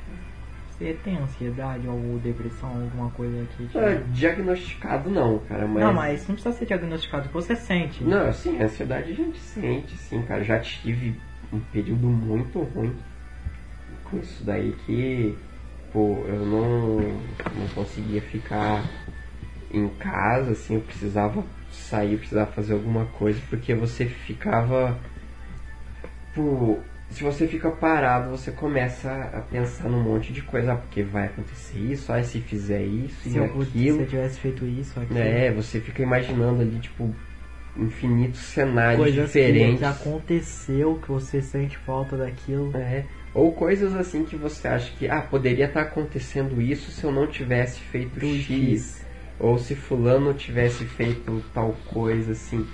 E daí você fica nessa preocupação aí de imaginando um, um monte de coisa diferente, cara. Então chega um, um, ponto que daí você não consegue, tipo, você não dorme direito, porque você fica com essa coisa martelando na cabeça, você acorda e você não tem vontade nenhuma de sair da cama. Você, não tem vontade de viver. É, você acorda e fica, ah, tá, vou ficar aqui no quarto. A hora que você olha no, no celular ali, trabalhar. É, passaram tipo duas horas que você acordou. Você não se torna uma pessoa produtiva, você acaba é. É, é. tendo problema no trabalho, nos seus estudos. Cara, eu tô passando por isso recentemente, é um bagulho. Realmente, no meu trabalho, tem muitas vezes que o pessoal pergunta: Ah, o que aconteceu? Você tá voado, sabe? Você, você tá diferente. Sim. Ou então, nos estudos mesmo, eu tenho. Cara, coisa eu jogo para o último milésimo de minuto para fazer. Uhum. E só quando eu me vejo obrigado a, a, a fazer aquilo extremamente eu faço. Mas de resto eu sempre deixo, sabe? Eu só só a casca vazia. Uhum, é isso, você é só a casca, você não tem mais nada ali dentro. E, cara, ano passado eu fiquei muito mal com isso daí, porque juntou, tipo, pandemia, eu tinha acabado de terminar o namoro, e assim, você não podia sair de casa, ou um negócio que aconteceu que, assim, eu fiquei esperando o pessoal que eu considerava amigo que ficou sabendo que eu tinha terminado de vir perguntar pelo menos oh, você tá bem e não apareceu ninguém, cara. Cara, eu que eu acho engraçado, mas tipo, é, hoje em dia tem, tem uns caras que são, são amigos, Mas tem uns caras que, que eu verdadeiramente considero, cara. Que vamos supor. Aquela pessoa aqui que nem, cara, você foi, foi uma delas. Eu, em um momento aleatório, cheguei e falei, Jesus, tá suave? Tô, tô mano, conversar. Então, o É. Léo, cara, o Léo também foi, mano, eu levo o Léo muito no meu coração, tá ligado? Que ao mesmo tempo que eu posso me abrir muito com ele, cara, é, você não tem noção do quanto ele conversa comigo sobre Uhum. coisa que ele não fala com mais ninguém, cara. Sim. Ele é um cara que, mano, ele passou por muita coisa, muita, muita coisa e ainda passa.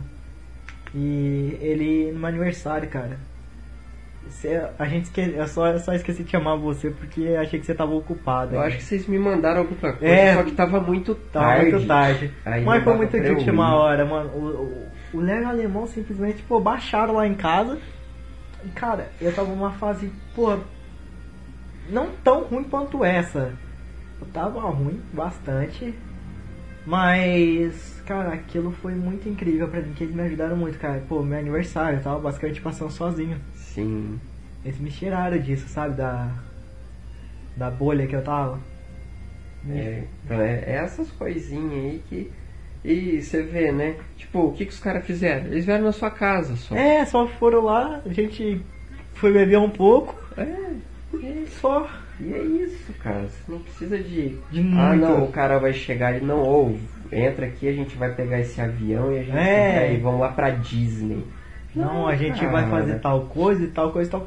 Não, cara. Chega e a gente senta na calçada aqui, vamos conversar, pega uma cerveja e boa, cara. Fica ali. É, nesses tempos, às vezes quando eu volto do trampo, eu passo na sorveteria do amigo meu. Uhum. Cara, esse colega meu, ele tá comigo desde o maternal. Então, cara. E, tipo assim, a gente se desencontrou por um tempo no ensino médio. Aí a gente se encontrou na faculdade, cara. E, pô, até hoje agora, pô, internet, coisa mais fácil do mundo agora. É. Conversar e ele morou, você morou perto de casa. Aí às vezes eu, eu baixo lá e a gente fica conversando. Ele me ajuda bastante com esse meu problema que eu tô passando e tal. E, cara, é. É, é um bagulho engraçado, né, velho? É, é foda, cara. E assim, tipo, isso daí que aconteceu, cara, aí juntou, né? Tipo, ah, não apareceu ninguém pra, pra eu conversar. Eu também não fui atrás, porque. Aham. Você não sente. É, assim, eu não. É, tem um, pouco daquele negócio que, assim, você fica. não quer incomodar. Não quer incomodar alguém. É, mas assim, eu sei que não é incômodo porque eu já precisei antes, eu já falei com outros amigos sobre isso daí, quando aconteceu, né, lá atrás. E os caras falaram, meu, é pra essas horas que, que a Eles ainda te precisa." xingam e falam, vai É, o cachorro vai tomar no seu cu, porque você não chegou e falou comigo, cara. É, eu você não sou seu amigo, antes? por que você não chegou e pá? É. É, eu não. Eu não sou, tipo, a pessoa que vai estar sempre com você, porque eu não sei, cara, o que, que você tá passando. É, Porque muitas vezes a gente fica sem conversar, mas, cara, a gente sempre. é, a tá gente junto. tá aí, né? Mas não tem como. Aham. Tem como, às vezes, você notar que a pessoa muda. Ela Uhum. muda o jeito dela, as coisas que ela compartilha, É. o jeito que ela fala. Se é uma pessoa que ela era muito presente naquele círculo e do nada ela Dá, dá uma sumida, dá uma né? sumida, cara, você tem. É, é que nem semana passada. Quando você mandou o áudio lá, só deu ouvir falar, "Ah, aconteceu alguma merda. É. Aí eu já entrei no. fui olhar no Facebook e falei, ah, sabia, cara. sabia. Então, é, é isso aí, mesmo você não estando presente o tempo todo, cara. Mas você saber que tem alguém ali, tipo, já ajuda demais, mano. Muito. Porque assim, eu vou falar pra você, cara, eu sou bem. bem desligado pra essas coisas, assim. É. Tem vezes que eu sumo, cara. Tipo, ah, você, tipo, eu não fico todo dia. Ô fulano, e aí, como é que você tá? Não sei o quê. E eu sumo por um tempo, né? Que nem o, o alemão mesmo. Tinha época que a gente, tipo, a gente conversava bastante, assim, do nada para, ficava, sei lá, duas, três semanas, aí depois voltava a se falar, tudo, com, tem uns amigos lá de jacaré, tudo. Então, Tem um amigo meu lá de Jacaré também, que, pô, a gente se conhece faz. Quer ver? 10. Faz 21 anos já. E a gente conversa, tipo, de vez em nunca, assim. Só que eu sei que, na hora que eu precisar, Ele tá lá. mandar mensagem pra ele, cara, ele vai estar lá pra me ouvir.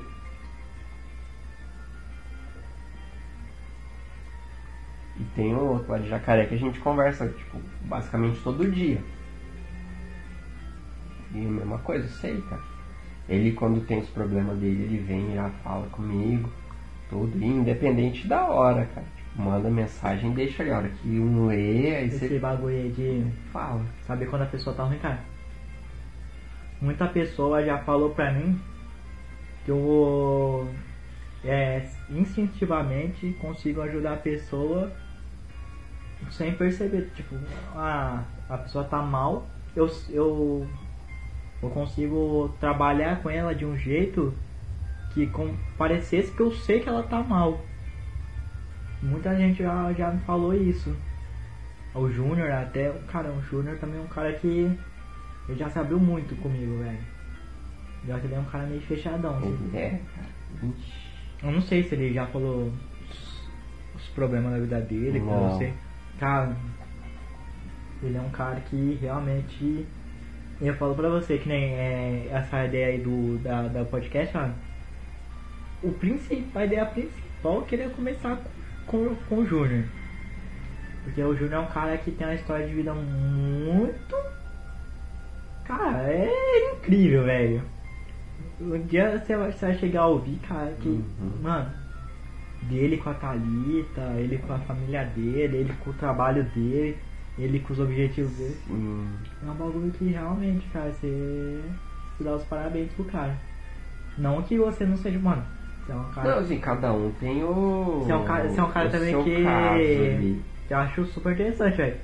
Pô, você saiu de casa, pô, saiu de casa cedo, assim dizendo, hoje em dia o pessoal demora pra sair de casa. Você saiu com 20 e pouco lá, Né?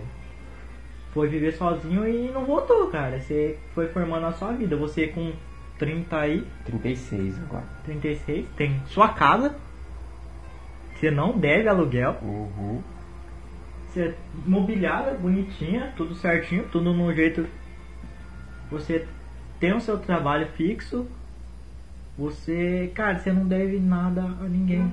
Tem o carrinho. Tem o seu carro quitado, documentado, tudo certinho. É velho? É, mas tá Mas é seu. É, cara. É algo seu, cara, independente. Pô, se o bagulho te supre a necessidade, entendeu? E, cara, você é um cara que. Pô, acho que eu já falei isso, cara. é, eu me espelho muito em você também, cara. Você é um cara que me incentivou a virar adiante. Eu só. Eu tenho que voltar, na verdade, a estudar, voltar. Uhum. Eu acho que eu ainda perdi até a, é, foi revogada a licença. A minha eu, reno- eu lembrei de renovar Eu no não- fim eu do não ano renovei. passado, cara. Eu, te, eu esqueci de A de renovar. organizador eu perdi, certeza, cara. Aí, cara, pô, quando eu, quando eu cheguei pra você e falei, pô, eu vou fazer a prova, cara, você me apoiou pra caralho. Quando eu falei, porra, eu passei na prova, cara, você me, você me deu um presente muito grande, cara. Você falou, pô, foi uma camiseta, mas aquilo, cara, é muito, É, porque você é muito pega. incrível aquilo, cara. É uma coisa que eu, mano, tava no armário, tá, tipo, bonitinha. A camiseta que eu deixo impecável é, é aquela, cara, que eu acho é um- uma coisa importante na minha vida. É, e assim, eu, eu. A hora que você falou que você passou, eu falei, cara, eu vou dar uma camiseta pra ele, porque assim, eu, imaginei a mesma sensação de quando eu cheguei lá em São Paulo Você e me recebeu. entregaram o pacote com as camisetas, sabe? Eu falei, cara, isso daqui é muito foda. É, é um bagulho- cara, é tipo um prêmio. Parabéns, cara. Você agora é um de nós. né? Tipo, bem-vindo ao clube, né? É, Então foi, foi muito foda, cara. Tipo, e assim, eu tenho outros amigos que eu ajudei. Por exemplo, o cara vê, ah, tá, como que eu. O que, que eu preciso saber? Então, ó, estuda por isso daqui, vê isso, vê aquilo. Tá, então eu tenho assim, uns discípulos espalhados por aí, cara. E, e é legal que você vê. E o pessoal tá aí, tem gente que tá trabalhando em loja até hoje, tem um pessoal que tá com loja que tá fazendo campeonato online direto agora. Os caras estão super bem ali, tudo. Então é bacana. de você ver isso daí, porque tem tem muita gente que vê isso daí como concorrência, né? Sim. Tipo, ah, eu não vou ajudar o cara. Porque o cara não. vai pegar minha É, área. o cara vai pegar minha vaga. Eu falei, não, cara, porque eu pensei assim, quando você falou de fazer a prova, eu falei, pô, é legal que você faça, porque daí, ah, a gente vai revezando, ó. Sim, eu posso jogar. É, eu quero jogar nesse campeonato. E não quero ter alguém pô, que chega ah, aqui. Não, é, cara, eu daí eu quero. tenho que ficar parando a minha partida e daí assim. Tá certo, é só amigo que tá jogando, mas incomoda, cara. Você tem que É. parar a sua partida e ainda tem o cara que tá jogando com você. Ele tem que falar, pô, de novo estão parando meu jogo. aqui. E muitas vezes, vai, o cara é aquele deck que, pô, ele. Ele, fa, ele faz uma coisa que demora muito pra ganhar. Né? E não é aquele deck que ele é feito pra enrolar, não, é que realmente ele demora pra fazer o, Aham. o game dele. Então ele, pô, ele, ele vai ter o direito dele de falar, pô, eu perdi porque você tava toda É. hora tendo que ajudar os caras. Uhum. Aí você vai se sentir mal com isso, porque, pô, Sim. você- É, e isso daí, cara, de você não ver como concorrência, pô, é um cara que vai te ajudar a trabalhar ali. Nem quando eu comecei, quando eu passei na prova de juiz, cara, quem me ajudou com isso daí pra me explicou como que funcionava tudo foi o Jonas, lá de Ribeirão Preto, que ele tem a loja lá. E ele eu pegava, ô Jonas, ó, tipo, eu tô querendo fazer isso daqui na loja, tipo, como que eu faço, como que funciona o negócio da liga, tudo. Ele foi, cara, ele não tinha obrigação nenhuma. Aham. Ele parava o serviço dele lá, E falava, ela- não, ó, você entra lá no site aqui, aqui, daí você vai ter que preencher isso, tal, você tem que mandar isso daqui lá pra, pra Copag e tal. E era o cara que ele podia pensar muito bem assim, ó, eu não vou ajudar ele, porque daí quando tiver League Cup aqui, os caras de Lins não vão vir pra cá, porque ele pode ter um League Cup na loja dele.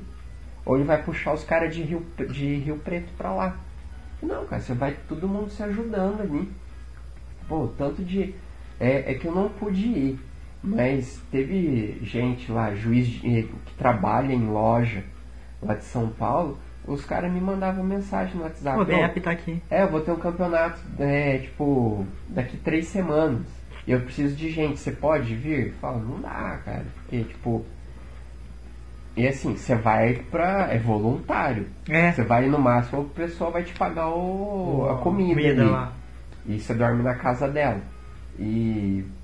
Eu falei, pô, eu vou gastar, tipo, um rolê desse pra São Paulo aí vai custar uns 300 conto, cara. Então, é complicado. E quando teve o League Cup aqui mesmo, tem um, o Dudão, lá de São Paulo. Dudão, cara, é. Tem um cara no Pokémon que É me ajudou muito, cara. Foi ele. Sabe? Ele.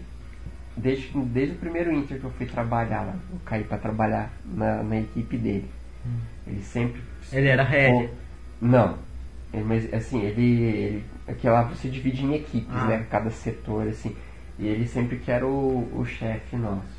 E ele sempre explicou, sempre atendeu a gente assim, super bem. Sempre foi paciente com os novatos, tudo.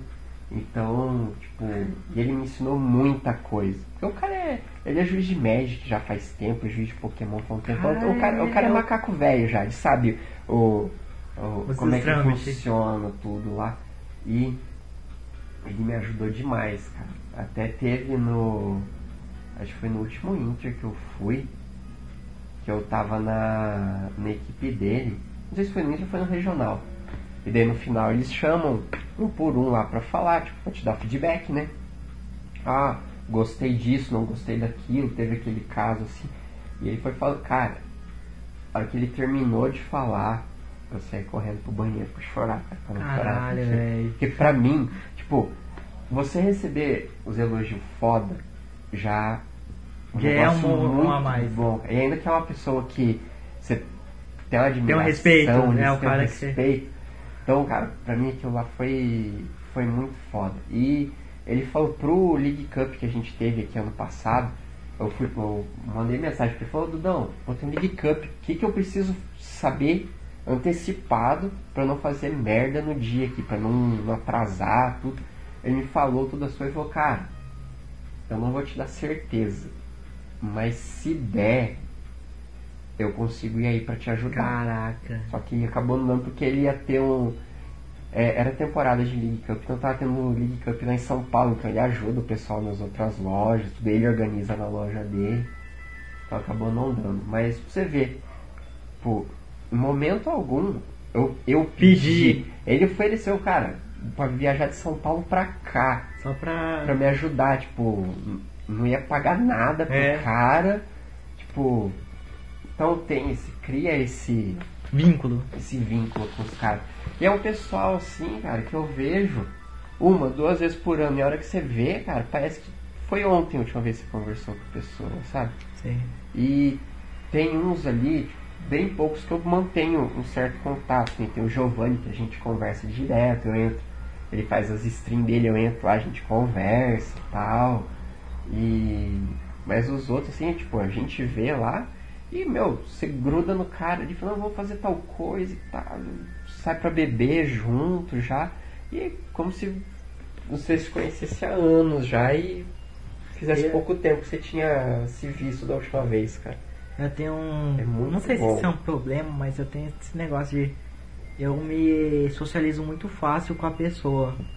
Cara, a pessoa eu vi uma vez, no outro dia eu já. Tô dando Aham. tapão nas costas já. Sim, sim. E, pô, parte das pessoas gostam disso que você é uma pessoa aberta, você não. Você não é uma pessoa que é introvertida, você, Aham. Não é fechado. você assim, sabe pra- conversar. É. E eu gosto também de pessoas assim. Tem, tem pessoas que. Pô, não, não gosto, mas eu nunca cheguei ao ponto de invadir o espaço de alguém. Eu nunca vi alguém que não me permitiu Uhum. chegar assim. Sim. É que assim, ah, principalmente nesse meio assim de jogo, né? A galera é é mais aberta. E como você já tem o jogo em comum, então é bem mais fácil pra você conversar. Tanto que no, pô, no, nos campeonatos que eu fui lá em São Paulo, tem cara que você, tipo, você esbarra com o cara no corredor ali, o cara te chama na mesa dele pra resolver um problema. E passa ali, tipo, seis meses até o próximo evento, o cara vem tudo animado. Ô, e aí, cara, como é que você tá? É, E pá, e você conversa ali como. o cara não sabe nem seu nome. É, pô, teve. É uma história que eu sempre conto dessas coisas de juiz assim. Teve um, um campeonato em São Paulo que eu tava na, na Juniors. E daí na Juniors você tem bastante contato com o pai dos jogadores, tudo, né? E eu fiquei conversando com o cara lá. E daí passou um tempo, eu fui pra Curitiba com um casal de amigos. E daí eles foram fazer as coisas dele, falou, eu vou lá na loja pra conhecer a loja, né? Uhum. Aí nisso chegou Um esse pai. pai com o filho. Aí eu virei e falei, eu conheci os dois aí. Eu cheguei lá na mesa onde eles estavam eles estavam Uhum. arrumando a pasta, né, com as cartas. Aí cheguei, oh, vocês estavam no, no campeonato tal em São Paulo, né? Tipo, acho que tinha acabado de virar o ano, então no ano passado. Ah, tá. Aí o cara olhou assim. Eu lembro de você lá, você, você era juiz, né? Eu falei assim, ah, a gente ficou conversando lá. Aí sentei na mesa, fiquei ali trocando ideia com os caras, mano. Isso é muito bacana. Sabe? É muito legal. Tipo, a pessoa te vê uma vez na, Na vida, vida. assim, e te reconhece, vem, conversa, abraça, assim, cumprimenta, tudo é, é muito gostoso é, essa interação que se tem com, com o pessoal, assim.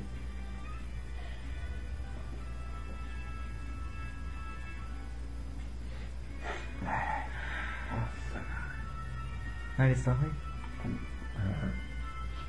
sinusite agora tá atacando, tem muita coisa aqui dentro. Tá começando a dar cabeça.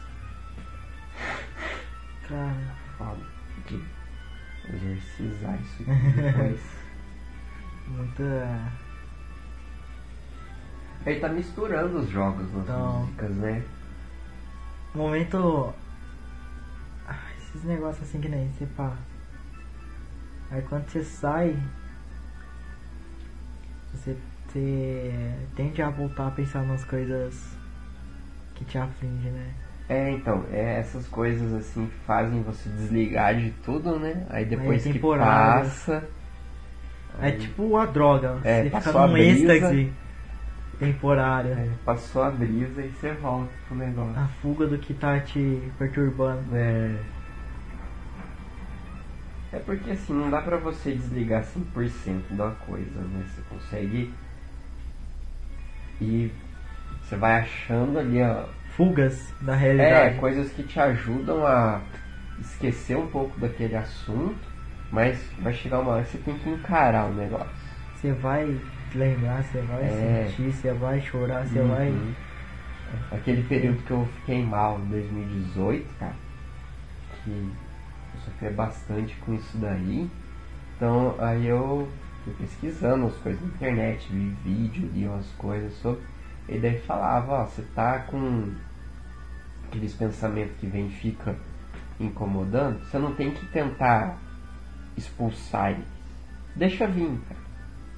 Aí eu teve um cara lá que falou um negócio, faz assim, imagina, você tá deitado assim, tipo, no gramado, você tá olhando. tá olhando pro céu. Aí tem as nuvens passando. O E- pensamento e- é uma E nuvem. toda nuvem vai embora uma hora, não é? Esse pensamento ruim que vem é uma nuvem, cara. Então, você imagina, a hora que vem essa ideia que te incomoda na cabeça, você senta ali, para num, num lugar pra você ficar de boa e imagina essa cena. Você tá ali e tá, tem essa ideia ruim pra vir, ah, tá passando. Tipo, você não tem que ficar lutando, porque se, quanto mais você resiste, mais ela vai crescendo e ela vai voltando. E cada vez que ela volta vai ser pior pra você. É difícil, porque você não quer ficar com aquela coisa passando É. na sua cabeça o tempo todo. Só que se você não deixa ela passar, ela vai voltando mais forte. Você vai querendo só se afastar daquilo. Aquele negócio conversando com, com o Léo do, dos problemas dele, acho que você tá ciente que. Cara, aquilo afetou muito ele. Ele não expôs isso, mas é, recentemente ele conversou comigo que ele falou que voltou e a cabeça dele tá, pô, tá muito zoada por causa daquele, daquela ocorrência e Aham. tal. E é, a gente chegou num papo falando sobre mais ou menos destino. Se ele existe, se as coisas veio para ser não não já predefinidas. Vamos, vamos supor que existe um esboço Uhum. do daquilo Sim, e aquilo constantemente pode ser alterado, mas já vem traçado. Aham, Tem uma ideia de como vai ser, só não É. sabe certinho como que vai como chegar que em cada vai ponto. chegar em cada ponto. Sim. Aí a gente tava conversando, que nem eu falei pra ele, cara, na, pra mim, o que, que parece? Parece que constantemente eu tô brigando com, com o destino, porque tudo que às vezes é, tá pra dar certo, dá errado. É, basicamente rola a teoria do caos no, Aham. na minha vida. Pô, se tem 0.0001% de dar errado, vai dar errado. E, Cara, é. Uns dias da noite aí eu tava pensando e eu foco só na parte negativa, talvez. Sim. Sim, porra, muita coisa. Cara, sério, se, tem, se eu te falar cada coisa que tava encaminhado, era pra acontecer e, cara, eu ia ser uma pessoa feliz pro resto da vida, eu, eu ia ser, pô, ia ter recebido sentido, ia acontecer tal coisa, eu ia viajar, ia não sei o que, eu ia já, já pô, provavelmente já tá morando sozinho, não sei o Uhum. que. Cara, é. E essas coisas me frustram muito, tá ligado? Por ter acontecido ou por não ter acontecido. Aí que nem tava falando, eu não sei se eu posso até expor isso, mas naquela ocorrência com ele, Uhum. ele chegou a falar que às vezes deve ter sido, deve ter acontecido pra fazer ele perceber, dá pra ele dar valor nas coisas que ele tem. Pode, pode ter sido, cara. Tem- É, a gente só passa a entender o significado das Essas coisas quando, tempo depois, cara. é, Então, quando algo acontece. é, tipo, aconteceu alguma merda na vida ali, você vai ficar lamentando um tempão. Ai, por que que aconteceu isso? Ai, eu não eu não, nunca vou ser feliz, ah, as coisas nunca dão certo pra mim, etc, etc. Só que lá na frente, a hora que você. A hora que acontece alguma coisa que te marca ali, aí você lembra, pô, lá atrás aconteceu um negócio assim e, tipo, foi por isso que eu consegui chegar até aqui. Aí, a grande maioria das vezes a gente foca no, no negativo. negativo só. Então, às vezes, ah, acontece ali de, ah, você terminou um relacionamento. Ah, be, nossa, mas que droga, eu gostava de ficar com a pessoa ali, era tão legal, parecia que tava tudo tão perfeito, a gente fazia isso junto, fazia aquilo junto, a gente ia viajar, a gente ia casar, ia ter filho, ia... Tava com a vida inteira planejada. Cara, você, tava, é, você tinha e, feito a vida com aquela é, pessoa e você, você não conseguia imaginar uhum, fora disso. É, e não deu certo, só que daí a gente fica, pô, agora eu nunca mais vou achar alguém pra, pra isso e tal. E, cara, assim, ver, tentar ver o, o outro lado, não assim o lado bom de ter, ter terminado, mas o, o que, que você aprendeu com aquilo ali. Porque às vezes com aquela pessoa o negócio não ia dar certo ali. Então, daquilo E às vezes ali... você acha que na verdade só não foi na, na ocasião certa? É, às vezes não era a hora, cara, porque tem tanta coisa que pode acontecer depois, tipo, ah, você terminou um, um relacionamento agora, você pode encontrar essa pessoa de novo daqui a uns anos. Os dois vão estar com outra cabeça, passaram por um monte de outras coisas que fez eles é, mudarem o jeito de ver as coisas, é, eles cresceram e Perceberam aí vai ser melhor agora. Aí o que, que vai acontecer? Numa situação dessa, aí, lá na frente você resolve voltar, você não vai ficar pensando, ai, mas por que, que a gente não fez isso lá atrás? Não, lá atrás a gente tinha uma outra fazer, cabeça. É. Lá atrás não tinha como ter feito isso, cara. Então. Que nem, é, pô, as pessoas, duas pessoas que se encontraram logo depois de momentos ruins para ambas e elas encontraram conforto uhum. dentro daquele meio que elas criaram.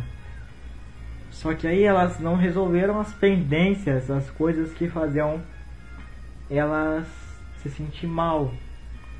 E aí acaba atrapalhando Sim. E faz com que duas pessoas que, porra, vou até usar o destino para falar, estavam certas para estarem junto, acabam se como fala? Separando. Separando.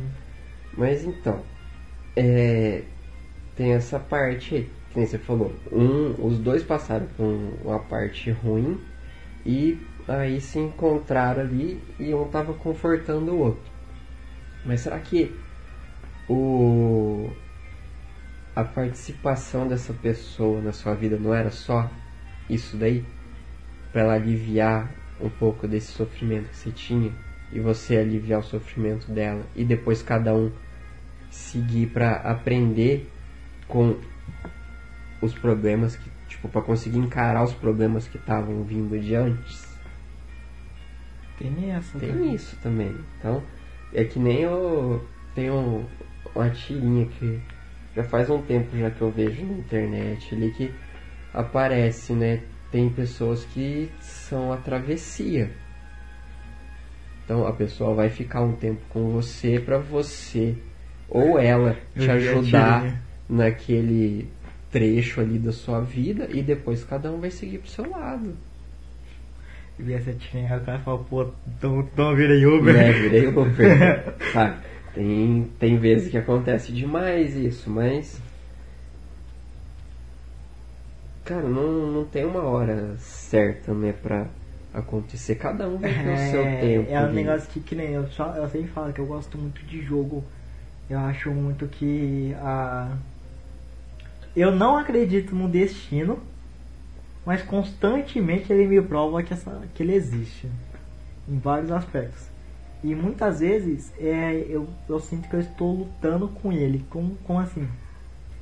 Eu acho que a vida é um, uma, um grande cassino. Um jogo de aposta. Onde a, se você for parar pra pensar, cada escolha que você faz, você tá rolando os dados. Sim. Você, você tá arriscando em alguma coisa. Nunca você tem 100% de certeza no negócio. E aí é, é que acontece. Você pode fazer uma aposta errada, você pode. Sim, toda, toda decisão, por menor que seja, tipo, vai, você tá arriscando alguma coisa e ela vai ter uma consequência boa, uma consequência ruim ali. Então, não tem jeito, cara. É que nem ô, você falou aí, né, da- das apostas.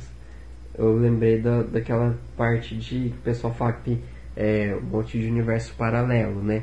Então, a cada decisão que você toma, Cada você cria caminhos novos ali. Que nem a gente tá conversando aqui hoje. Se a gente não tivesse É, conversado. se não tivesse, se a gente não tivesse combinado isso daqui, eu ia estar fazendo outra coisa, você ia ter ido pra sua casa, ia estar fazendo suas coisas lá, Aham. e boa, cara. Eu poderia ter mar marcar outra coisa pra fazer hoje. Você, sei lá, ah, vou ficar em casa hoje, ah não, hoje eu vou sair pra andar, sei lá. E isso daí ia mudar tudo, cara. Isso poderia. Vamos supor. Ah não, vou sair pra andar. Beleza, eu saí pra andar, eu poderia ter sido atropelado. É, Você, sei lá, poderia ter encontrado alguma coisa que te desperte um certo interesse. é. Se não, ficar aqui em casa, eu vou ficar jogando que nem um maluco aqui. Aí, sei lá, vai, minha placa de vídeo queima. Queima. Eu não tenho dinheiro pra comprar outra, cara. Aí eu vou ficar, tipo, Abalado. meses sem poder fazer uma coisa que eu gosto pra caramba. Então, tem tem muita coisinha que pode influenciar qualquer Aham. Tipo, por mais simples que seja, você tá no, no trampo lá, é. Dá uma vontade lá de você ir no banheiro. Você fala, ah, não, eu vou já, ou, ah, eu vou aguentar mais um pouquinho. Isso daí você já mudou muita coisa. Porque nisso pode chegar alguém ali na, na sua sala para conversar com você, e dali, daquilo ali vai desencadear um monte de outras coisas. Sendo que se você tivesse ido no banheiro na hora que você eu pensou, visto essa pessoa. é, não- a pessoa ia entrar na sala, não te viu, ia Ou embora. então aquela pessoa tava passando, aí ela te encontra, ela lembra que ela ia falar com você. É. Só que se você tivesse na sua sala com a porta fechada, ela ela não não. ia- é, então tem. Nossa, é muita coisa diferente. E é um negócio que também a gente não pode ficar pensando. E se eu tivesse feito? É, você vai ficar. Nossa, se eu tivesse feito isso. Ah, igual quando você tem uma discussão com a pessoa. Aí depois você fica, nossa, eu devia ter respondido isso daqui pra ela. Nossa, eu tinha que ter perguntado isso daqui. Ah, tinha que ter isso, tinha o. Não devia ter sido tão É. egoísta, eu devia ter feito isso. Sabe, não adianta você ficar ali se torturando com esse monte de possibilidade. É porque, tipo, já foi, cara. Tem coisa que dá pra você tentar consertar? Tem, mas tem coisa que não dá, cara. Que nem você tá, tá tendo uma discussão com alguém ali. Enquanto você, o negócio tá meio controlado, assim. Aí beleza. Aí a hora que você começa a, a apelar, que aí você começa a jogar umas coisas pesadas na cara da pessoa, É. aí acabou, cara. Então, tipo, isso daí você não, não tem como voltar. Tipo, é foda. Mas você já, ah, desculpa, não, porque eu perdi o controle, não sei o que, mas é, machuca, cara. Demais. Que nem tem a. Eu vi numa placa falando que era um ditado, acho que árabe, falando que tem uma. Acho que tem três coisas que não tem retorno, né? A pedra que você jogou, a palavra que você falou e mais um outro, que eu não lembro o que, que é. Então, por isso que você tem que, tipo, pensar muito bem antes do que você vai falar, pensar bem antes do que você vai fazer, porque dependendo do, da situação ali, cara, tudo não destino. tem mais volta, cara. E é coisa que você não consegue reverter, coisa que não vai ter. Ah, por mais que você explique ali, tipo. Não tem jeito.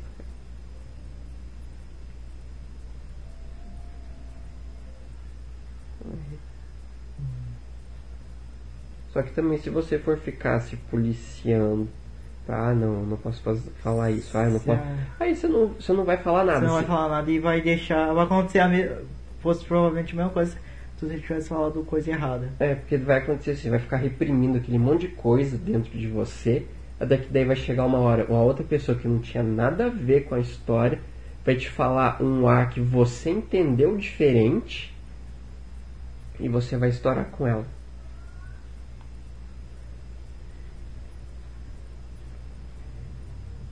Então é. Ah, aqui ó, achei o negócio ó. É a pedra que você jogou, a palavra que você falou e a oportunidade perdida. As coisas, que, não voltam. É. Cara, é. É, tipo, a... Esse papo, por isso que eu falei que eu, o que eu mais gosto de trabalhar é na parte da, das emoções humanas. Cara, é. Eu falei, eu gosto muito de jogo. E eu falei que a vida é uma grande aposta. Uhum. Então tem muitas pessoas que acabam fazendo escolhas erradas e acabam se sentindo mal por isso. E, e aí elas querem voltar nas suas apostas. É. Só que às vezes. Aí eu, é, é disso que eu, que eu gosto de trabalhar, de saber, entendeu? De conversar. Só que às vezes a escolha errada, na hora, não parecia ser a escolha errada. Porque aí vai depender de quem tá vendo a situação. Tipo, eu tô com um problema e assim, eu posso fazer isso ou isso. Aí isso eu... vai me. É, se eu escolher aquela ali que lá na frente eu ver que era errada, mas tipo, na hora ali me pareceu certo. Se eu te conto a história e você vai ter uma opinião diferente, porque uhum. você tá vendo a história de um outro lado. Se o problema é eu entre eu e você, e daí você fala, ah não, mas ó, se ele tivesse escolhido feito a outra coisa, a gente, sei lá, a gente estaria de boa aqui hoje, a gente não teria brigado, não seria, uhum. sabe? Continuaria amigo, tudo. Então, mas assim, na hora. Pra ah, mim foi a escolha certa. Muito tá em desespero, quando é. você se desespera e acaba. Sim. Então tem, tipo, isso de ser a a escolha certa, a escolha errada. É, tem, tem muita, muitos fatores ali, tipo, tem o de quem, tipo, para quem tá vendo a história, para quem tá participando da história. Que também se eu chegar para você e contar uma história de um amigo meu, não, porque é, ele teve um problema assim, aconteceu isso e ele decidiu fazer isso daqui. Aí você para e pensa, mas peraí, ele podia ter feito isso. É. Só que na hora lá, na ele cabeça dele, ele não, não passou isso daí na, na cabeça dele, nem chegou a pensar nessa, nesse ponto aí. Então não dá pra falar que até como se foi muito errado uma coisa ou não. Tá certo que tem escolhas ali que você, tipo, ficam bem na cara. Falou, nossa, foi uma decisão burra, burra, né? Foi besteira ter feito isso. Mas tem coisa ali que na hora parece ser o melhor jeito de, de você tratar a situação. Tem coisas que você leva muito com a emoção e acaba vendo é. dois segundos depois e falando, não cara, não devia ter falado isso, feito isso. Algo que realmente vai impactar lá na frente. É. Eu tive uns problemas lá atrás e assim posso não ter tomado as melhores decisões, mas de acordo com tudo o que eu tenho, tipo, o que eu tinha vivido até ali, o meu jeito de tentar resolver as coisas, tudo, na hora, tipo, aquele caminho me pareceu ser o melhor para tentar resolver aquela situação.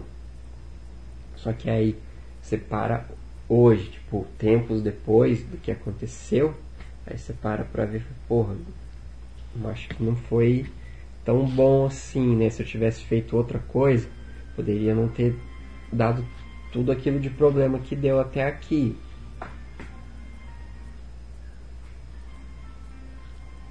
Então tem, tem muita coisa, cara, para você definir ali, tipo, o que, que é certo, o que, que é, é errado, o que é bom e é ruim. Então não dá pra, pra julgar tão fácil assim. Se pegar, se ler uma história no, na internet fala, não, esse cara aqui fez errado. Falo, não, mas peraí, você não conhece ó, a, a vida inteira do cara, você não sabe como que ele enxerga as coisas. E muitas vezes a gente não, na hora de julgar assim a situação, a gente não. Isso também não passa na nossa cabeça. Não. Você não para pra pensar, mas peraí, como que. Por que que. O que que aconteceu com você antes que, fez, te fez ver que essa era a melhor solução? Você não vê, você fala, ah não, você escolheu é, brigar com o, com o fulano lá em vez de virar as costas pra ele e largar ele falando sozinho. Tá, mas tipo. Ah, você fez merda em ter feito isso. Não, mas tá, por que que você chegou nesse caminho? Por que, que você preferiu ficar ali e alimentar uma discussão que só gerou mais estresse para todo mundo do que largar o cara falando sozinho? Então, tem, muita coisa.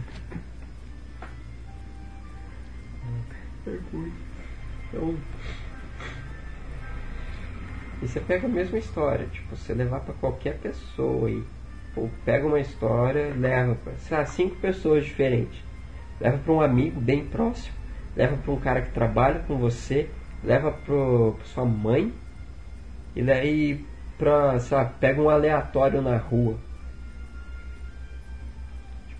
Cada um vai dar uma opinião diferente. Cada um vai falar que. É, porque se você. E ainda mais se você chegar e falar, não, isso aqui aconteceu comigo. Porque daí você vai pegar. Pegar é, a pessoa vai pegar. atividade que ela tem com É, você. a pessoa vai pegar a imagem que ela tem de você e falar, não, mas peraí. Isso daqui não tá certo, por que, que você fez assim? Então tudo isso muda o jeito de ver.